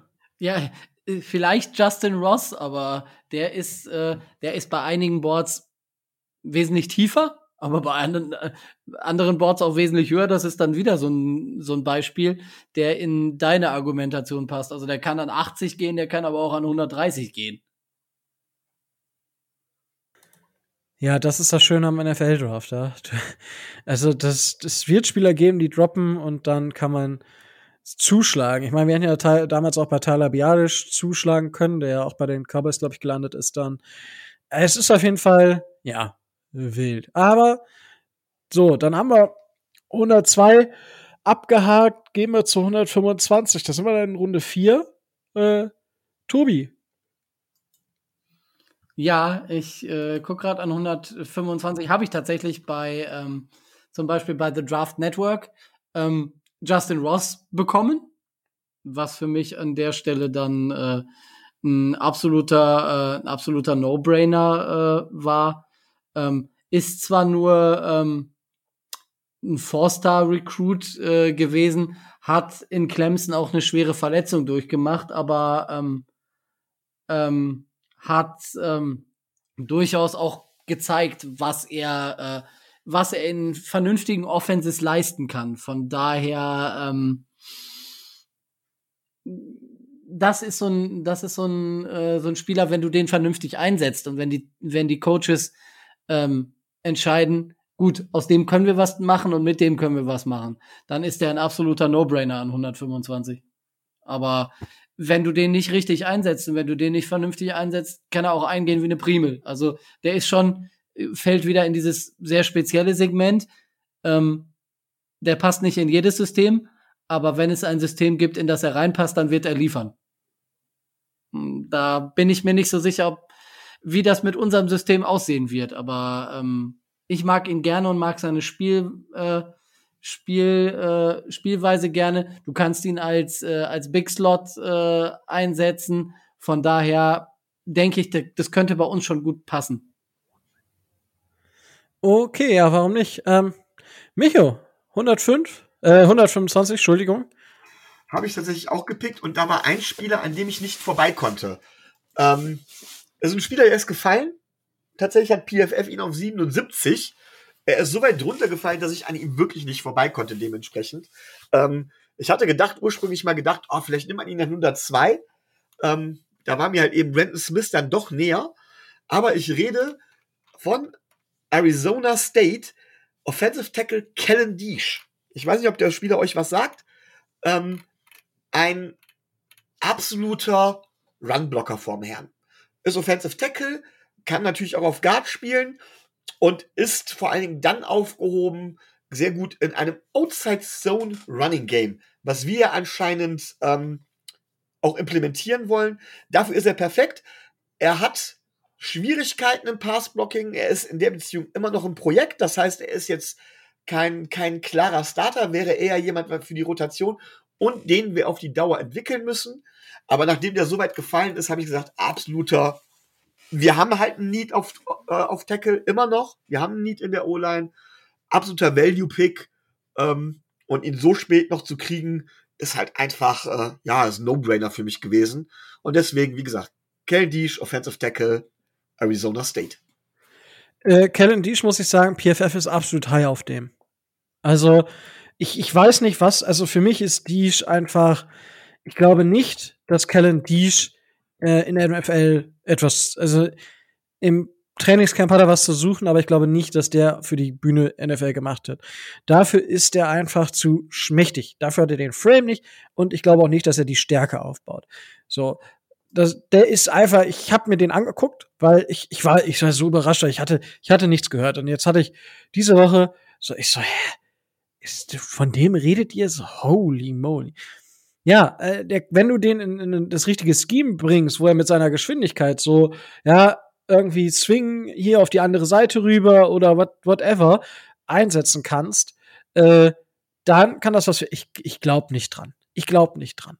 Ich meine, ich, äh, wie gesagt, ich bin ja kleiner, ich höre unheimlich gern The Draft Network, alles, was dieser produzieren. Kellen ist bei, bei beiden hinter irgendwo in den 200ern. Ja, also bei, bei Marino und Krabs. Ähm, also 211 und 240 tatsächlich. also, das, das zeigt aber noch viel mehr, wie, wie, wie bewerte ich einen Spieler, der nur in ein bestimmtes System passt. Und das ist eben auch das, was, was du ab Runde 3, 4, spätestens Runde 5, du wirst kein, kein Allrounder, der alles gut kann, bekommen, weil solche Spieler draftest du dann halt in Runde 1, die alles können auf einem Niveau, wo du sagst, das ist geil. Du wirst halt, ähm, ja, solche Spieler wirst du nicht bekommen. Also, die halt alles können. Dementsprechend ist halt, das, bei die finde ich es extrem. Wenn da ein Team wirklich sagt, mit den Schwächen, die er hat, die können wir über das, was, was wir mit ihm vorhaben, ausgleichen. Wow. Dann ziehe ich den Hut vor diesem Coach ich glaube es einfach nicht. Ich, ich, ich glaube es nicht. Ähm, aber ich lasse mich da Ähm, ich lasse mich da gerne überraschen. Ich, ähm, ja, nachdem ich ja bei mir jetzt, wenn ich auf, auf meinen, ich weiß nicht, Tobi, wenn du noch was zu Jeeves sagen möchtest? Mm, nee, du hast das, du hast das schon relativ, äh, relativ gut beschrieben. Der ist jemand, ähm, wo sich viele Experten einig sind, ähm, dass er einfach den Körper nicht hat. Der ist einfach groß, aber mm, ist, ähm, wie du sagst, sehr, sehr schmächtig, ist keiner von diesen klassischen, äh, klassischen Kühlschränken, aber ähm, ich habe da auch so meine Zweifel. Und äh, ob wir nur gerade diejenigen sein sollten, die solche, äh, die sowas ausprobieren, glaube ich nicht. Ich gehe davon aus, dass wir eher sichere Picks machen in diesem Jahr. Schau, schauen wir einfach mal. Aber wie, also ich bin von Disch nicht überzeugt, was jetzt nicht heißt, dass andere von ihm nicht sehr überzeugt sein können. Das ist ja, ist ja, ist ja vollkommen in Ordnung. Und das ist der eine, den halt, für mich ist er halt wirklich auch eher siebte Runde oder so. Äh, für manche ist halt Runde vier. So, das ist vollkommen, ich sehe tatsächlich, das vielleicht noch kurz zu rechtfertigen, ich sehe tatsächlich auch höher. Äh, ihr habt recht der ist kein Tackle, den wir, wo wir sagen von wegen, hey, der macht unsere rechte oder linke Seite dicht und gut ist. Aber wenn ich sehe, was wir für ein System, gerade ein Run-Game, was wir da für ein System implementieren wollen, können wir gerade dafür einen Spieler, zumindest situationsbedingt, wie Kellen Deesh extrem gut gebrauchen. Weil ich glaube, dafür, da sorgt er für eine unglaubliche äh, Explosivität im Run-Game. Und er könnte ich rede jetzt nur von Run-Spielzügen, die über seine Seite gehen, ähm, über Sweeps oder sowas. Ich glaube tatsächlich, dass er tatsächlich schon im Alleingang da für ein bis zwei Yards pro Spielzug sorgen kann. Mal ganz unabhängig von der Qualität der Running Backs und so weiter. Und das finde ich halt, ist halt einiges wert. Nochmal, ja, es ist kein, kein unbestrittener Starter, keiner, der die Seite dicht macht oder sonst was. Es ein Spieler, da habt ihr vollkommen recht, für eine bestimmte Situation mit einem bestimmten Skillset. Aber ich glaube, dafür lohnt sich der Shot in der vierten Runde. Ja, das, das meine ich ja. Und das ist ja auch genau, genau das, wenn man da einen Spieler halt so valued, das ist ja vollkommen, finde ich gut. Ähm, finde ich auch gut, dass wir da, da einfach so offen dann auch einfach drüber diskutieren können. Ich habe, nachdem ich dann, nachdem wir keinen Pick in Runde 2 haben, wo wir einen Linebacker hätten draften können, der all unsere Probleme löst, äh, der nämlich genau dieser Mittellinebacker ist, der Leo Chanel, von Wisconsin. Ähm, ja, einfach, ja, ich, einer meiner, also ich habe dieses Jahr nicht so viel Tape geschaut. Ich habe deswegen viel aus der Regular Season und äh, ja, als Badgers schaust du halt viele Badgers-Spiele und äh, ich, ich habe sein Game geliebt. Aber ein Spieler, wo ich aussage, hm, könnte ich mir sehr gut bei den Dolphins vorstellen, ist auch ein Spieler, ähm, der bei den Badgers gespielt hat.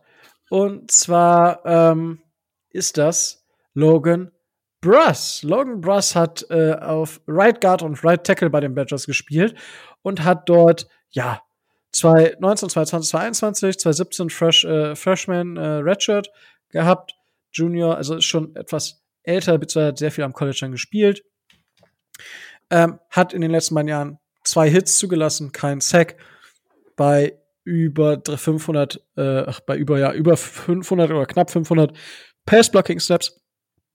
Und äh, ja, es ist natürlich ein Spieler mit Flausen, ist jetzt nicht so der schnellste Spieler, würde ich sagen. Er kommt aus den Stands, aber er kann, er ist jetzt keiner, der, der die Körper bewegt an der Line of Scrimmage. Es ist keiner, der jetzt den Gegner erstmal fünf Yards äh, Downfield drivet, sondern der ja hält die Line, er hält die Line und er hält die Line. Ja, hold the door sozusagen. Und äh, das ist halt, wo ich sage, okay, es könnte für unsere Problemseite rechts, ähm, wie gesagt, ich, es ist immer die Frage, was machen wir mit Robert Hunt? Versuchen wir ihn nochmal auf Right Tackle oder auf, bleibt er auf Right Guard? Wir haben auf Right Tackle das Duell zwischen Liam Eichenberg oder Eckenberg und zwischen Austin Jackson, wo uns allen so ein bisschen bammelig wird, vermutlich, wo wir alle hoffen, dass Eckenberg sich weiterentwickelt, wo wir vielleicht hoffen, dass mit einem neuen Coaching-Staff Austin Jackson wie, äh, wie am dritten Tage auferstanden ist, ähm, oder im dritten Jahre auferstanden. ist das dritte Jahr, ne? Ähm, oder ja, was, was auch immer. Ähm, ich kann mir vorstellen, dass Logan Bruster auch äh, reinkommt und da vielleicht was, was bewegen kann. Oder halt, wenn Robert Hunt auf Right Tackle, den wir definitiv ohne Probleme auf Right Guard stellen können. Wäre eine Personalie, wo ich sage, wäre ich, wäre ich nicht unzufrieden mit. Ha? Aber ah, das ist halt, ähm, ja, eine ne Frage dessen, was man, was man nachher draften möchte. Tobi, wen hättest du denn noch so? Ich hätte als äh, kleinen Sleeper, eben der auch in diese Kategorien fällt, äh, Nicolas Petit, äh, Petit Frere von äh, Ohio State. Ist äh, auch ein Tackle, hat, äh, ich glaube, dieses Jahr Right Tackle gespielt und letztes Jahr Le Left Tackle oder, äh, oder andersrum.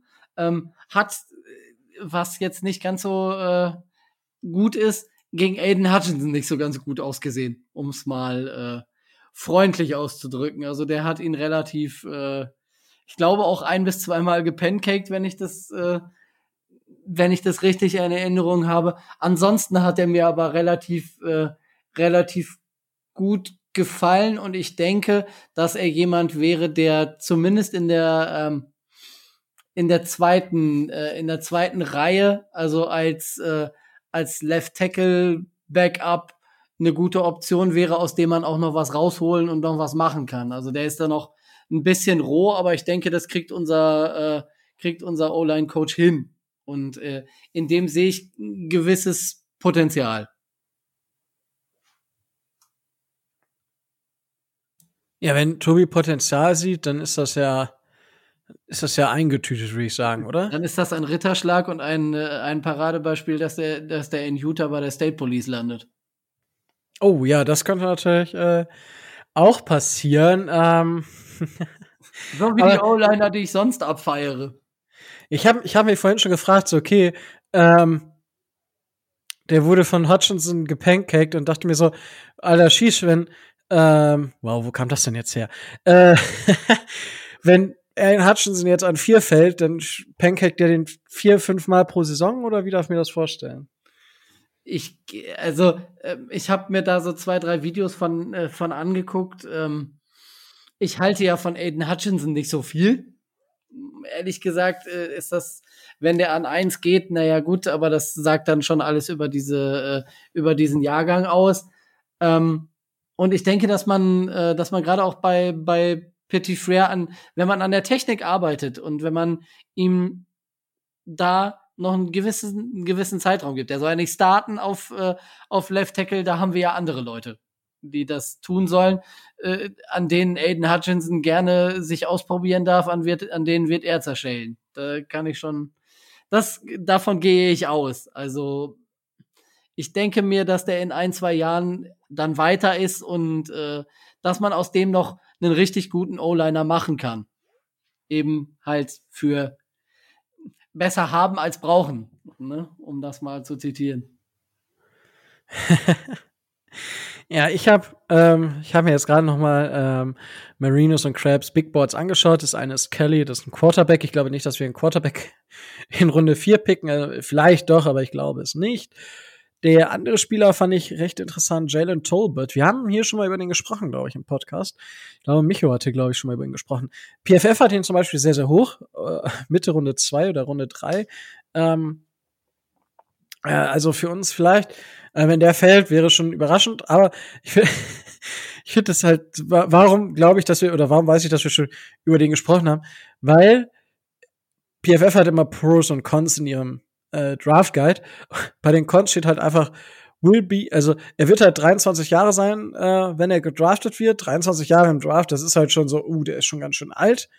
Ähm, aber was da der zweite, der zweite Teil des Satzes ist halt, and still built like a stick.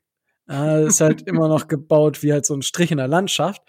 Und das ist halt so ein bisschen das, das ich sag mal in Anführungs das Problem. Ähm, Tolbert hat dieses Jahr ähm, bei ähm, ja, in, am College schon auch mehr im Slot gespielt. Das schon. Aber ja, es ist halt Downhill Threat kann er sein, aufgrund seiner Beschleunigung.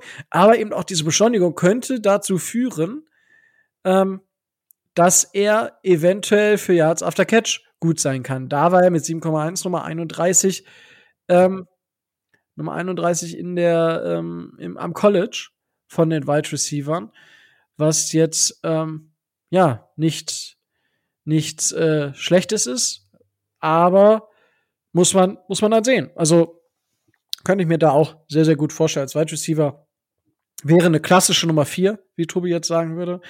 Und äh, ja, weiß ich nicht. Mal in eine etwas andere Richtung. Micho. Das bin ich. Ja, hast, hast du noch wen, den du, äh, über den du reden möchtest? An 102. Äh, an 125. 125, tatsächlich, tatsächlich soweit nicht. Ich, es gibt immer, immer wieder Spieler, die man mal sieht. Man muss, finde ich, immer dabei sehen, ähm, also da kommen so viele Spieler in Frage, und das ist erst recht in den späteren Runden so, ähm, dass man sich da einfach beschränken muss. Und ähm, ja, also äh, ich könnte mir jetzt beliebige Spieler rauspicken und könnte dann und kann, und kann, dann immer wieder mal sagen, hier oder dies, aber tatsächlich ist es, ist es ist bei allen ähnlich. Bei allen Spielern ist es eigentlich ähnlich. Sie könnten, aber sie sind Projekte. Das sind, geht mehr Richtung Boom oder Bust. Und deswegen habe ich da jetzt auch keinen Spieler, über den ich gesondert noch großartig reden möchte, muss ich ganz ehrlich sagen. Weil da müssen wir dann zu dem Zeitpunkt kommen, äh, gucken kommen, ob der, ähm, wie das Board fällt. Bin ich ganz ehrlich. Ja, das muss man ja sowieso schauen, wie das ja. Board fällt. Weil, ja, ich meine, wir können uns ja nicht aber auch und sagen, nee, also ihr dürft jetzt Jameson Williams nicht draften, weil wir den als klassische Nummer 4 hätten. Dementsprechend ähm, funktioniert das nicht. Ähm, es gibt noch einen Spieler, der bei uns in dieser Range zwischen 102 und 125 auch mal immer wieder gesehen wird. Und das ist Damon Clark. Das ist der Linebacker der LSU. Der wird mal ein bisschen höher gesehen, aber mal ein bisschen tiefer. Könnte ich mir vorstellen, dass der da in dem Bereich fällt, ist overall okay ist jetzt halt niemand, der dir Bäume ausreißt. Ähm, hat, ist aber ein sicherer Tackler, was schon sehr, sehr gut ist, aber ist halt ansonsten wirklich mehr oder weniger ein Average Joe, schafft alles so ein bisschen, bringt ein bisschen mehr Geschwindigkeit mit und sein, also seine Körperlichkeit ist halt, ähm, ja, ist halt da. Problem ist halt bei ihm, dass er halt eine Verletzung hat, äh, Spinal Surgery lese ich da, also das ist dann halt schon wieder fraglich, aber das wäre, ich sag mal in Runde vier jemand, wo ich sage, auch mit der Verletzungshistorie, beziehungsweise da trotz des Risikos würde ich es probieren, ähm, ihm, ihm da was zu geben, beziehungsweise ihm den Shot zu geben. Könnte ich mir, ist zumindest einer der Spieler, die auch da in der Range aufgrund der Verletzung fallen, die dann natürlich eigentlich ein höheres Potenzial hätten. Ja, das ist, den wollte ich jetzt aber nicht unbeschrieben lassen, den Kollege Damon Clark von der LSU. So, Tobi, hast du noch wen für 125? Äh, ich habe einen Namen, ich habe ihn mir selber nicht, nicht so genau angeguckt. Ich weiß aber, dass sich die Dolphins mit ihm beschäftigt haben. Da würde ich gerne deine Einschätzung zu hören. Das ist äh, Luke Fortner von Kentucky. Der Center. Der Center, ne? Ja, den hatte ich tatsächlich. Ähm, wo habe ich? Ich habe letztens, weil ich bin ja momentan auch wieder Mockdraft after Mockdraft du bist ja, also du kriegst halt so viele Spieler vorgeschlagen, aber Luke Fortner ist sicherlich auch einer, wo ich sage, okay, ähm, kann man, kann man sich holen. Ähm, ist, ja, ist für mich auch so einer, der halt solide ist. Ähm, hat im, in der, im Zone-Game so ein bisschen seine Probleme, wenn ich das jetzt richtig noch in Erinnerung habe. Also ich habe ihn jetzt nicht wirklich geschaut, nicht viel geschaut. Ein, zwei Geschichten habe ich mir angeguckt und sonst halt eher dann ein bisschen was gelesen. Ähm, aber ja, ich, also wäre, wäre für mich ein Spieler, wo ich jetzt nicht unglücklich mit wäre. Wo ich sage, okay, ich verstehe den, den Sinn und Zweck dahinter. Ist ein Spieler, der solide getestet ist, der jetzt keine Gurke ist, den man entwickeln kann. Und also ist jetzt, ist ein Spieler ähnlich wie Damon Clark, der mich nicht vom Hocker reißt, wo ich aber weiß, der bringt einen gewissen Floor mit, der kann, ist, kann nach oben, da kann noch einiges gehen, Wahrscheinlichkeit ist relativ gering, weil sonst würde der halt auch in der ersten Runde gehen. Ah, also ist aber halt kein Spieler, wo ich sage, boah, mega geil. Würde ich sagen, cool, schöner Pick. Und jetzt muss er halt an sich arbeiten. So, okay. also, ja, also wäre, sehe ich auch in der Range. Also, könnte, wäre vielleicht, theoretisch vielleicht sogar einer, der an 100, 102 schon gehen könnte. Ja, also kommt, kommt drauf an. Ich hatte Mock Drafts gesehen, die ihn, äh, die ihn bei uns haben. Deswegen wollte ich äh, deine Einschätzung äh, von ihm haben. Ich habe, wie gesagt, ich habe es nur gelesen. Ich habe äh, von Kentucky dieses Jahr gar nichts gesehen. Ich auch nur im Nachgang. ja. Weil man beschäftigt sich ja dann eher so im, im Nachgang noch mit dem einen oder anderen. Und äh, ja, aufgrund der, aufgrund meiner Arbeitssituation äh, war ja auch gar nicht so viel College gucken dieses Jahr. Ah, ich ärgere mich ein bisschen, aber das wird, das wird nächste Saison definitiv wieder mehr. Da freue ich mich ein bisschen drauf, muss ich, äh, muss ich, muss ich ehrlicherweise auch sagen, wieder mehr College zu schauen. Das hat, habe ich tatsächlich schon ein bisschen äh, vermisst, könnte man sagen. Ähm, so, dann gibt es einen Spieler, über den ich mit euch sprechen würde, der eigentlich out of range für uns liegt. Weil er irgendwo zwischen in Runde, ich sag mal Ende Runde 5 bis Ende Runde 6 äh, vom Board gehen wird, wahrscheinlich eher Mitte Runde 6. Und äh, Alec Lindstrom von Boston College. Weil unser Online-Coach ist ja von Boston College. Und das ist jetzt ein Spieler, wo ich mich, wo ich, ich habe immer mal wieder versucht, für ihn hochzutrainen in Mock Drafts. Ähm, ich habe es nicht geschafft, ohne sinnlose Ressourcen aus dem nächsten Jahr aufzugeben. Ich würde halt ganz gerne einfach mal beide Seven Rounds Pick dann für den ausgeben. I don't care. Würde für mich theoretisch passen, um da halt, weil, also wenn wir den holen mit einem Uptrade, dann glaube ich, dass unser Coaching-Staff da wirklich dann auch so viel drin sieht und nicht sagt, boah, den, ich mag den, mit dem konnte ich gut zusammenarbeiten, war ein netter Typ, mit dem konnte man abends auch nochmal ein schönes, schönes Schnitzel essen oder so. Ich glaube, deswegen draften die ihn dann nicht. Aber das würde mir zeichnen, dass da, ähm, dass das ein Center ist, auf dem man ähm, auf dem Niveau arbeiten könnte. Ich weiß nicht, Tobi, hast du dir den angeschaut? Ähm, ich habe mir ein bisschen was angeguckt, aber ich bin genau auf der, äh, bin genau auf der Argumentation wie du. Also das ist wie, ähm, oh Gott, Ashton Davis, glaube ich, damals von Cal, der äh, mit, der mit unserem damaligen DB-Coach zusammengearbeitet hat.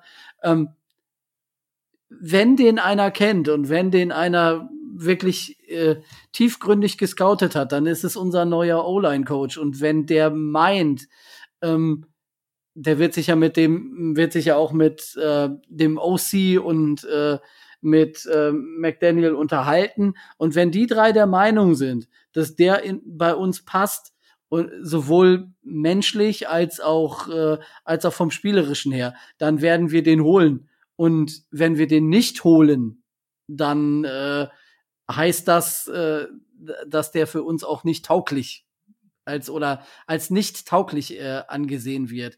Also da vertraue ich schon den ausführenden Leuten, dass sie das gerade bei Alec Lindström ähm, gut und hinreichend beurteilen können. Solide, ähm, reißt mich jetzt vom, vom spielerischen her nicht, äh, nicht vom Hocker. Kann man sicherlich, äh, kann man sicherlich entwickeln. Ähm, ich persön persönlich, das reicht mir nicht und ich gehe nicht davon aus, dass wir ihn holen. Sagen äh, sagen wir es mal so.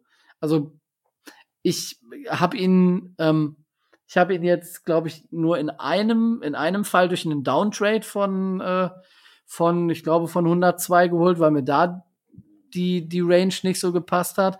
Aber ansonsten, wenn er an uns vorbeigeht, ja mein Gott, dann, äh, dann ist das halt so. Ähm, und wenn wir ihn haben möchten, dann werden wir sicherlich durch gewissen oder geringen Value in der Lage sein, ihn zu holen. Egal, ob das jetzt an 180 oder wo auch immer ist. Micho, wie schätzt du die Situation ein? Ja, ich hätte mir den natürlich auch angeguckt. Und ähm, das ist auch wieder so ein Spieler, wo ich sage, ja, den könnten wir definitiv gebrauchen.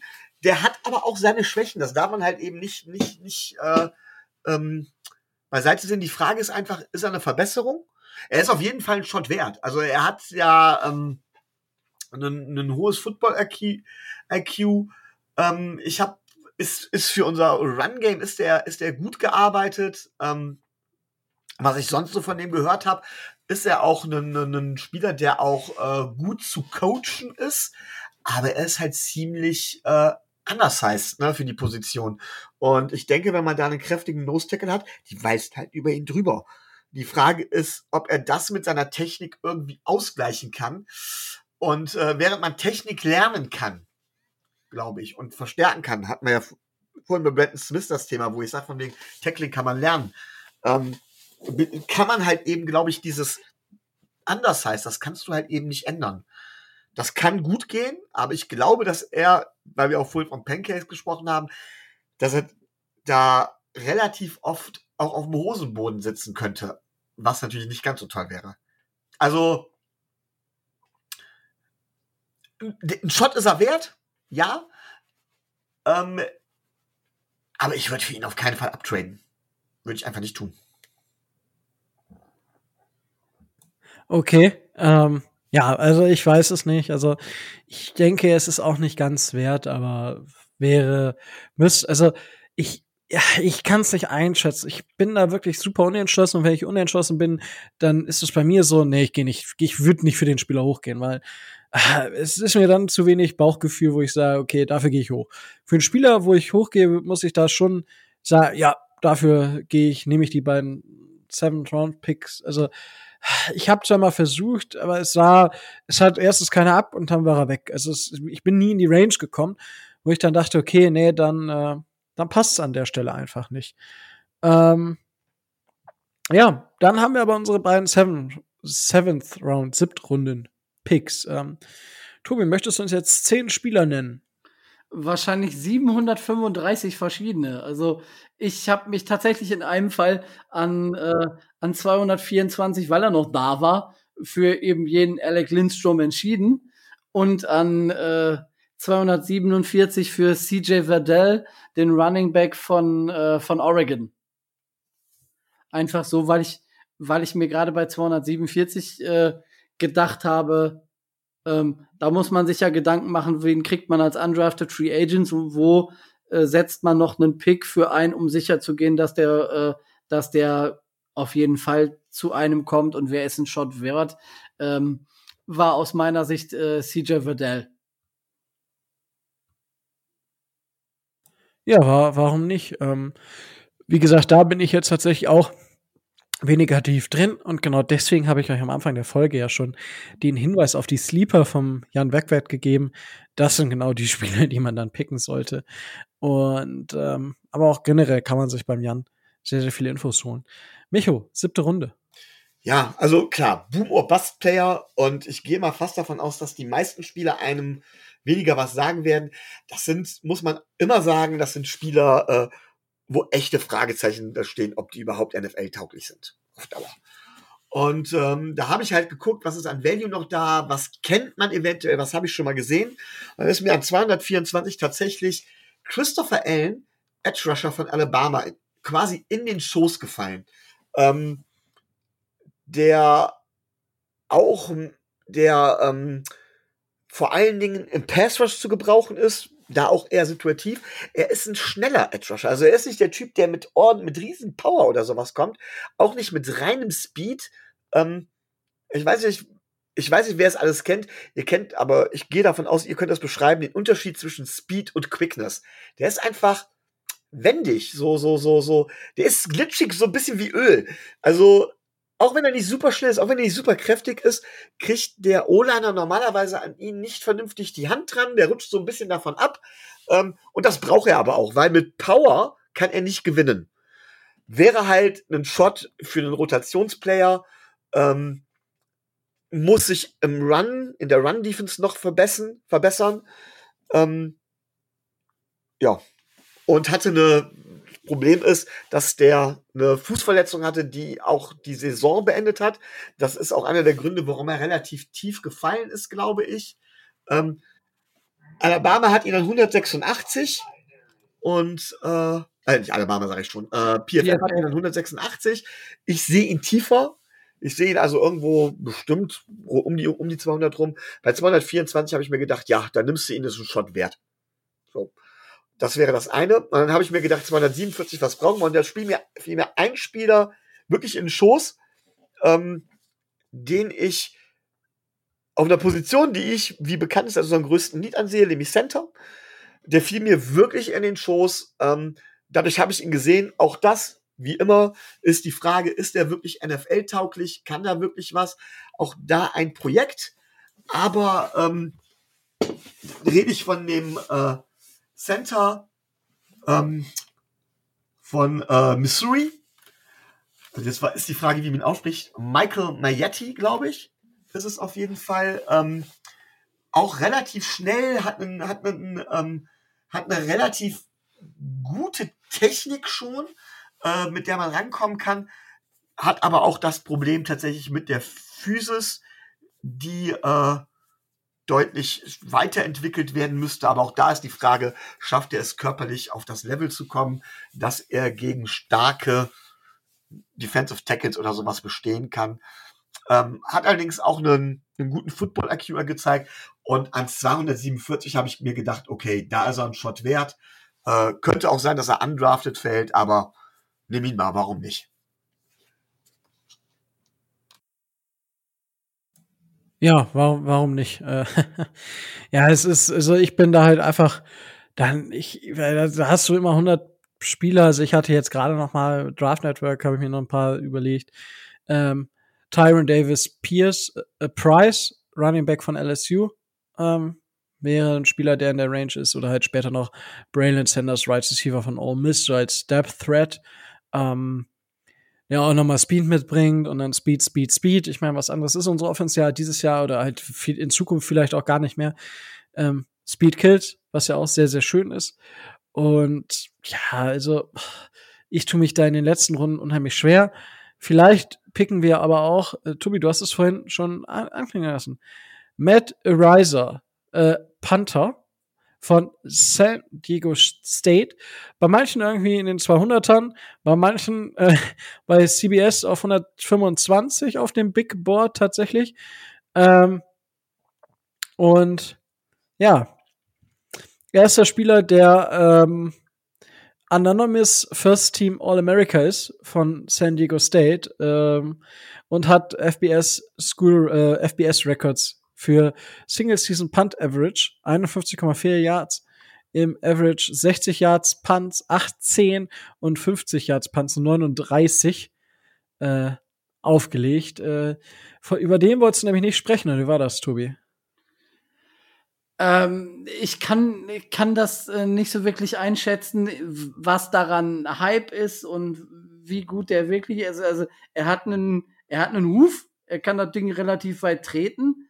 Ich äh, bin mir aber nicht so sicher, wie präzise er das wirklich äh, machen kann und äh, ob wir statt 70 Yards dann nicht regelmäßig 50 Yards äh, nach vorne gehen, weil äh, die Dinger hinten raussegeln.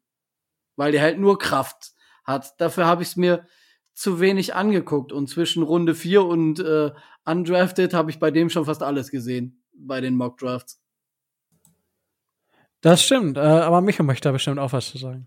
Ja, eigentlich wollte ich, wollte ich doch noch auf zwei Spieler hinweisen, aber ja, äh, ist natürlich ein super Panther und ich bin der Meinung, dass man das mit dem äh, Panther, äh, ja, dass man das nicht ähm, unterschätzen darf, die Bedeutung. Aber ob man ihn jetzt unbedingt draften muss, wenn er in Runde 7 fällt, ist es, glaube ich, ein No-Brainer, ihn einfach zu nehmen. Auch, auch für uns. Ähm, undrafted wird er, glaube ich, nicht gehen. Ich tippe eher darauf, dass er deutlich früher geht, dass er vielleicht in Runde 5 geht oder sowas. Ähm, und ich glaube, dass dann wiederum der Unterschied nicht so groß ist, dass wir da wirklich zuschlagen müssen. Ja, das äh, ist wohl wahr, ist wohl wahr. Ich wollte es jetzt zumindest nicht mehr, ich wollte es zumindest noch erwähnen, weil es ja durchaus bei uns Thema war. Gut. Ähm, ja, ganz kurz, ich wollte noch auf zwei Spieler hinweisen, die habe ich vorhin bewusst nicht erwähnt, aber nachdem du vorhin äh, drüber gesprochen hast, habe ich gedacht, das muss ich noch, äh, das muss ich noch nehmen. Das eine ist äh, gewesen, weil du sagtest, Speed kills und darauf entscheidet, auf Speed zu bestehen, Ich stehe eher darauf, wenn man seine Receiver-Position noch anders besetzt. Aber wenn man einen wirklichen Speed-Receiver noch mal sucht und den man auch in den späten Runden sich greifen kann, dann wäre Jalen Naylor einer. Ähm, ich weiß jetzt gerade nicht, von welchem College er kommt. Da müsste ich tatsächlich noch mal gucken. Äh, das weiß ich jetzt nicht ganz genau. Jalen Naylor wäre ein Prospect, der, wenn er zu uns fällt, in die siebte Runde, der dann tatsächlich Jalen Waddle oder Terry Kill vielleicht situativ ersetzen könnte. Ja, es, äh, ist einfach einer der schnellsten Spieler im Draft. Natürlich, klar, er ist eine klare Nummer 6, so nach dem Motto, ja, höchstens, um es mal mit Tobis Worten zu sagen. Aber den könnte man noch nehmen. Und der andere Spieler, auf den ich hinweisen wollte, ist ein äh, Linebacker, die Marco Jackson von Appalach Appalachian State University. Ich weiß nicht, hast du den gesehen, Rico? Ähm, nee. Hab, ja, hab ich ist auch ein Spieler, auch ein Projekt, aber auch er hat etwas, äh, er bringt auch einen wahnsinnigen Speed für einen Linebacker mit.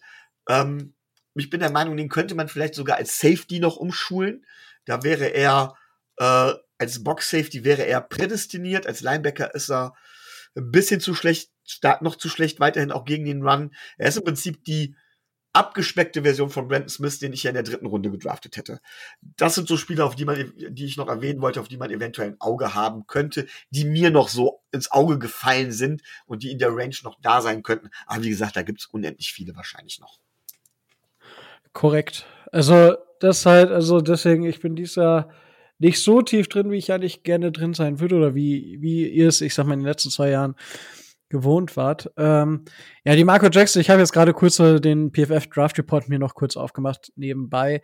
Ähm, ist super explosiv und super schnell, aber der hat halt Hüften wie also Steine sozusagen, weil der in der Hüfte wirklich so super unbeweglich sein soll.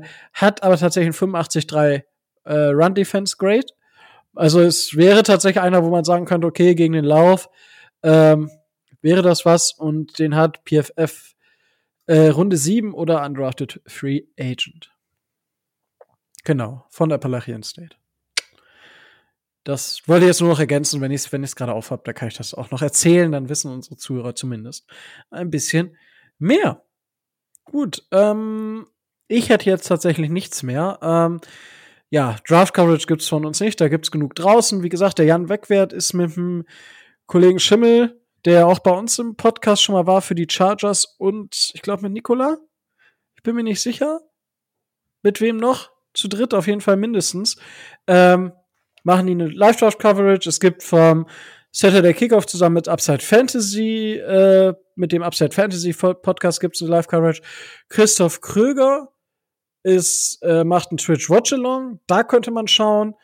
Ähm, ich weiß nicht, äh, was es noch gibt. Ich habe hier gerade weiß ich nicht so spontan aus der Hüfte, was es noch gibt. Das sind so drei große deutsche Coverage. Natürlich gibt es die auch bei einem großen deutschen Fernsehsender, worauf ich aber möchte, nicht eingehen möchte, weil aus Gründen. Ähm, Tobi, habe ich was vergessen, wo man noch schauen kann?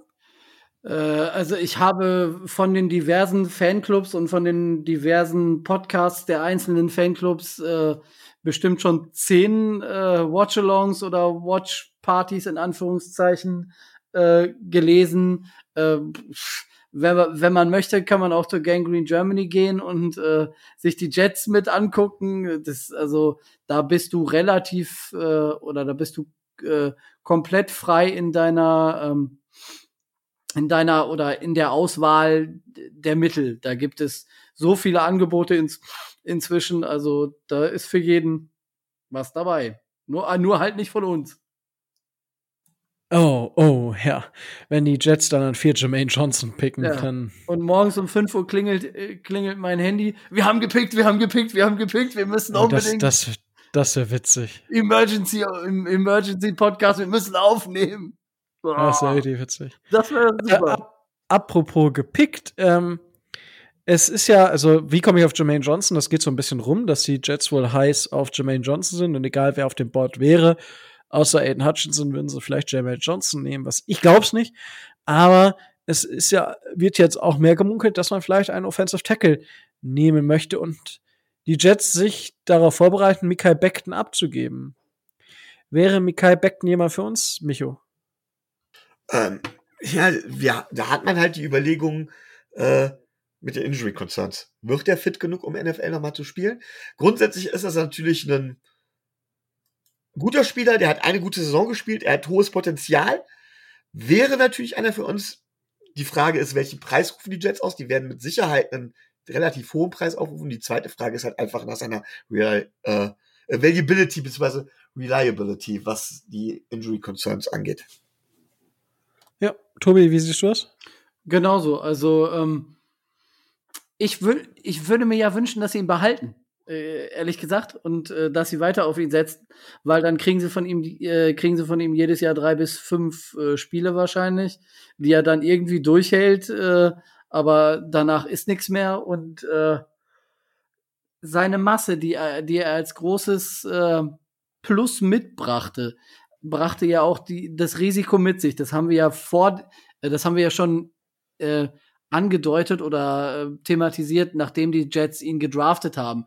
Und das bewahrheitet sich jetzt und äh, es ist traurig für, traurig für ihn, aber ähm, nicht jeder Körper ist für äh, Hochleistungssport Schrägstrich NFL gemacht. Ne? Das ist leider so.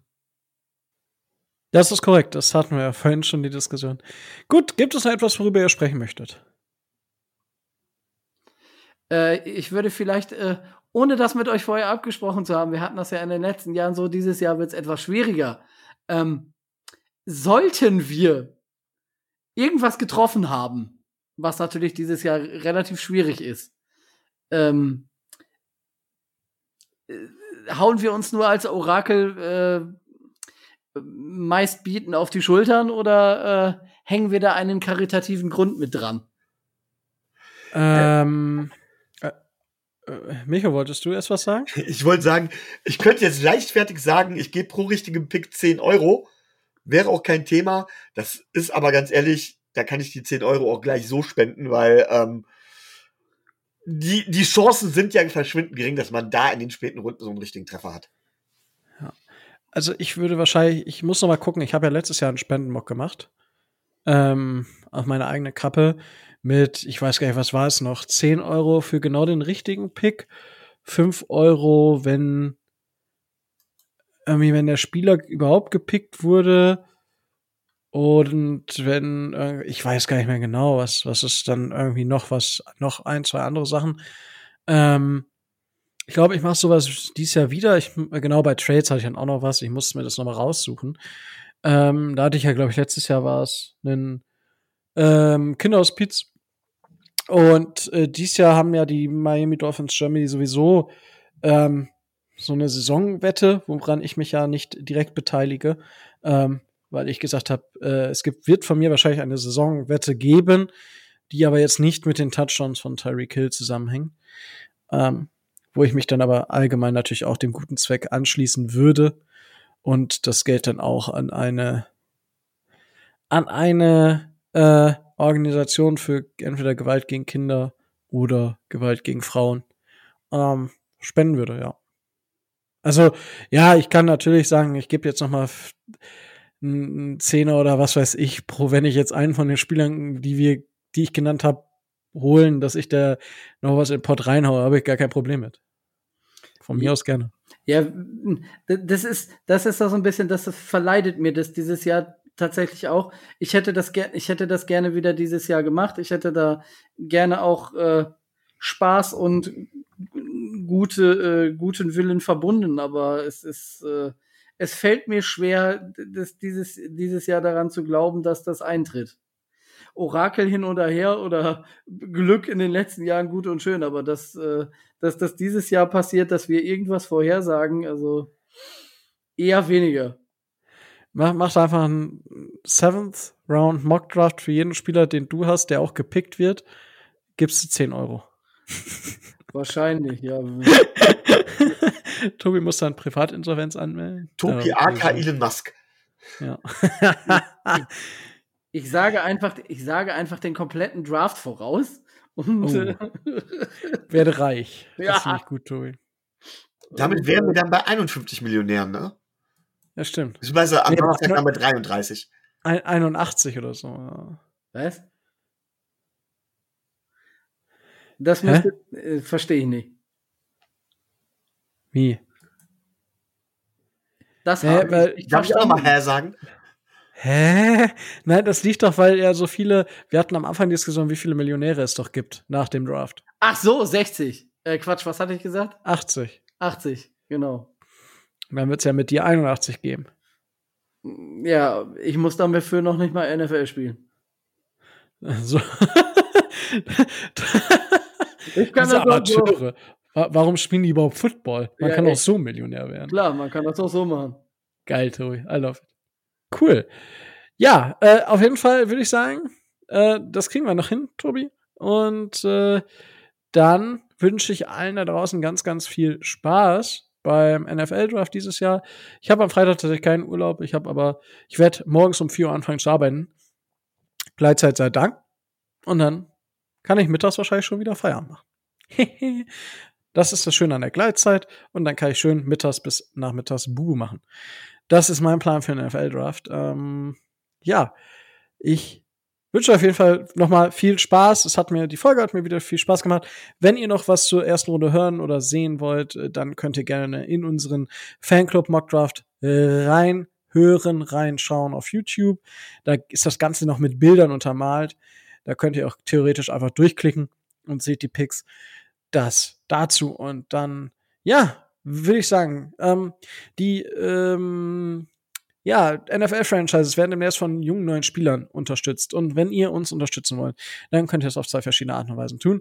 Einmal natürlich monetär über Patreon, das geht schon ab 2,50 Euro im Monat. Für 2,50 Euro bekommt man jetzt noch keinen First-Round-Pick. Dafür müsste man, ich glaube, ich weiß es nicht, ganz, ganz viele äh, Patreons abschließen, damit wir uns einen First-Round-Pick einfach hier hinstellen können. Ja, das, das müsste man dann noch mal schauen. Es sind also irgendwie 0,00 irgendwas Prozent eines First-Round-Picks, die ihr äh, erwerben könnt oder eben einen Monat lang äh, Patreon beim Dolphins Drive. Das Ganze geht natürlich auch non-monetär, wenn ihr sagt, ich möchte, was redet der schon wieder? Ähm, dann geht das Ganze non-monetär natürlich auch. Abonniert uns einfach überall da, wo es Podcasts gibt und hinterlasst gerne auch ein Review, zum Beispiel bei Apple Podcast oder äh, einfach eine Bewertung bei Spotify. Darüber freuen wir uns auch immer sehr, wenn es da neue Bewertungen gibt. Ähm, und dann geht das Ganze auch über YouTube. Daumen hoch, uns abonnieren. Und äh, gut, jetzt wünsche ich euch wirklich viel Spaß beim Draft und mir bleibt nämlich jetzt auch nichts anderes mehr zu sagen als Stay tuned, denn Fins up!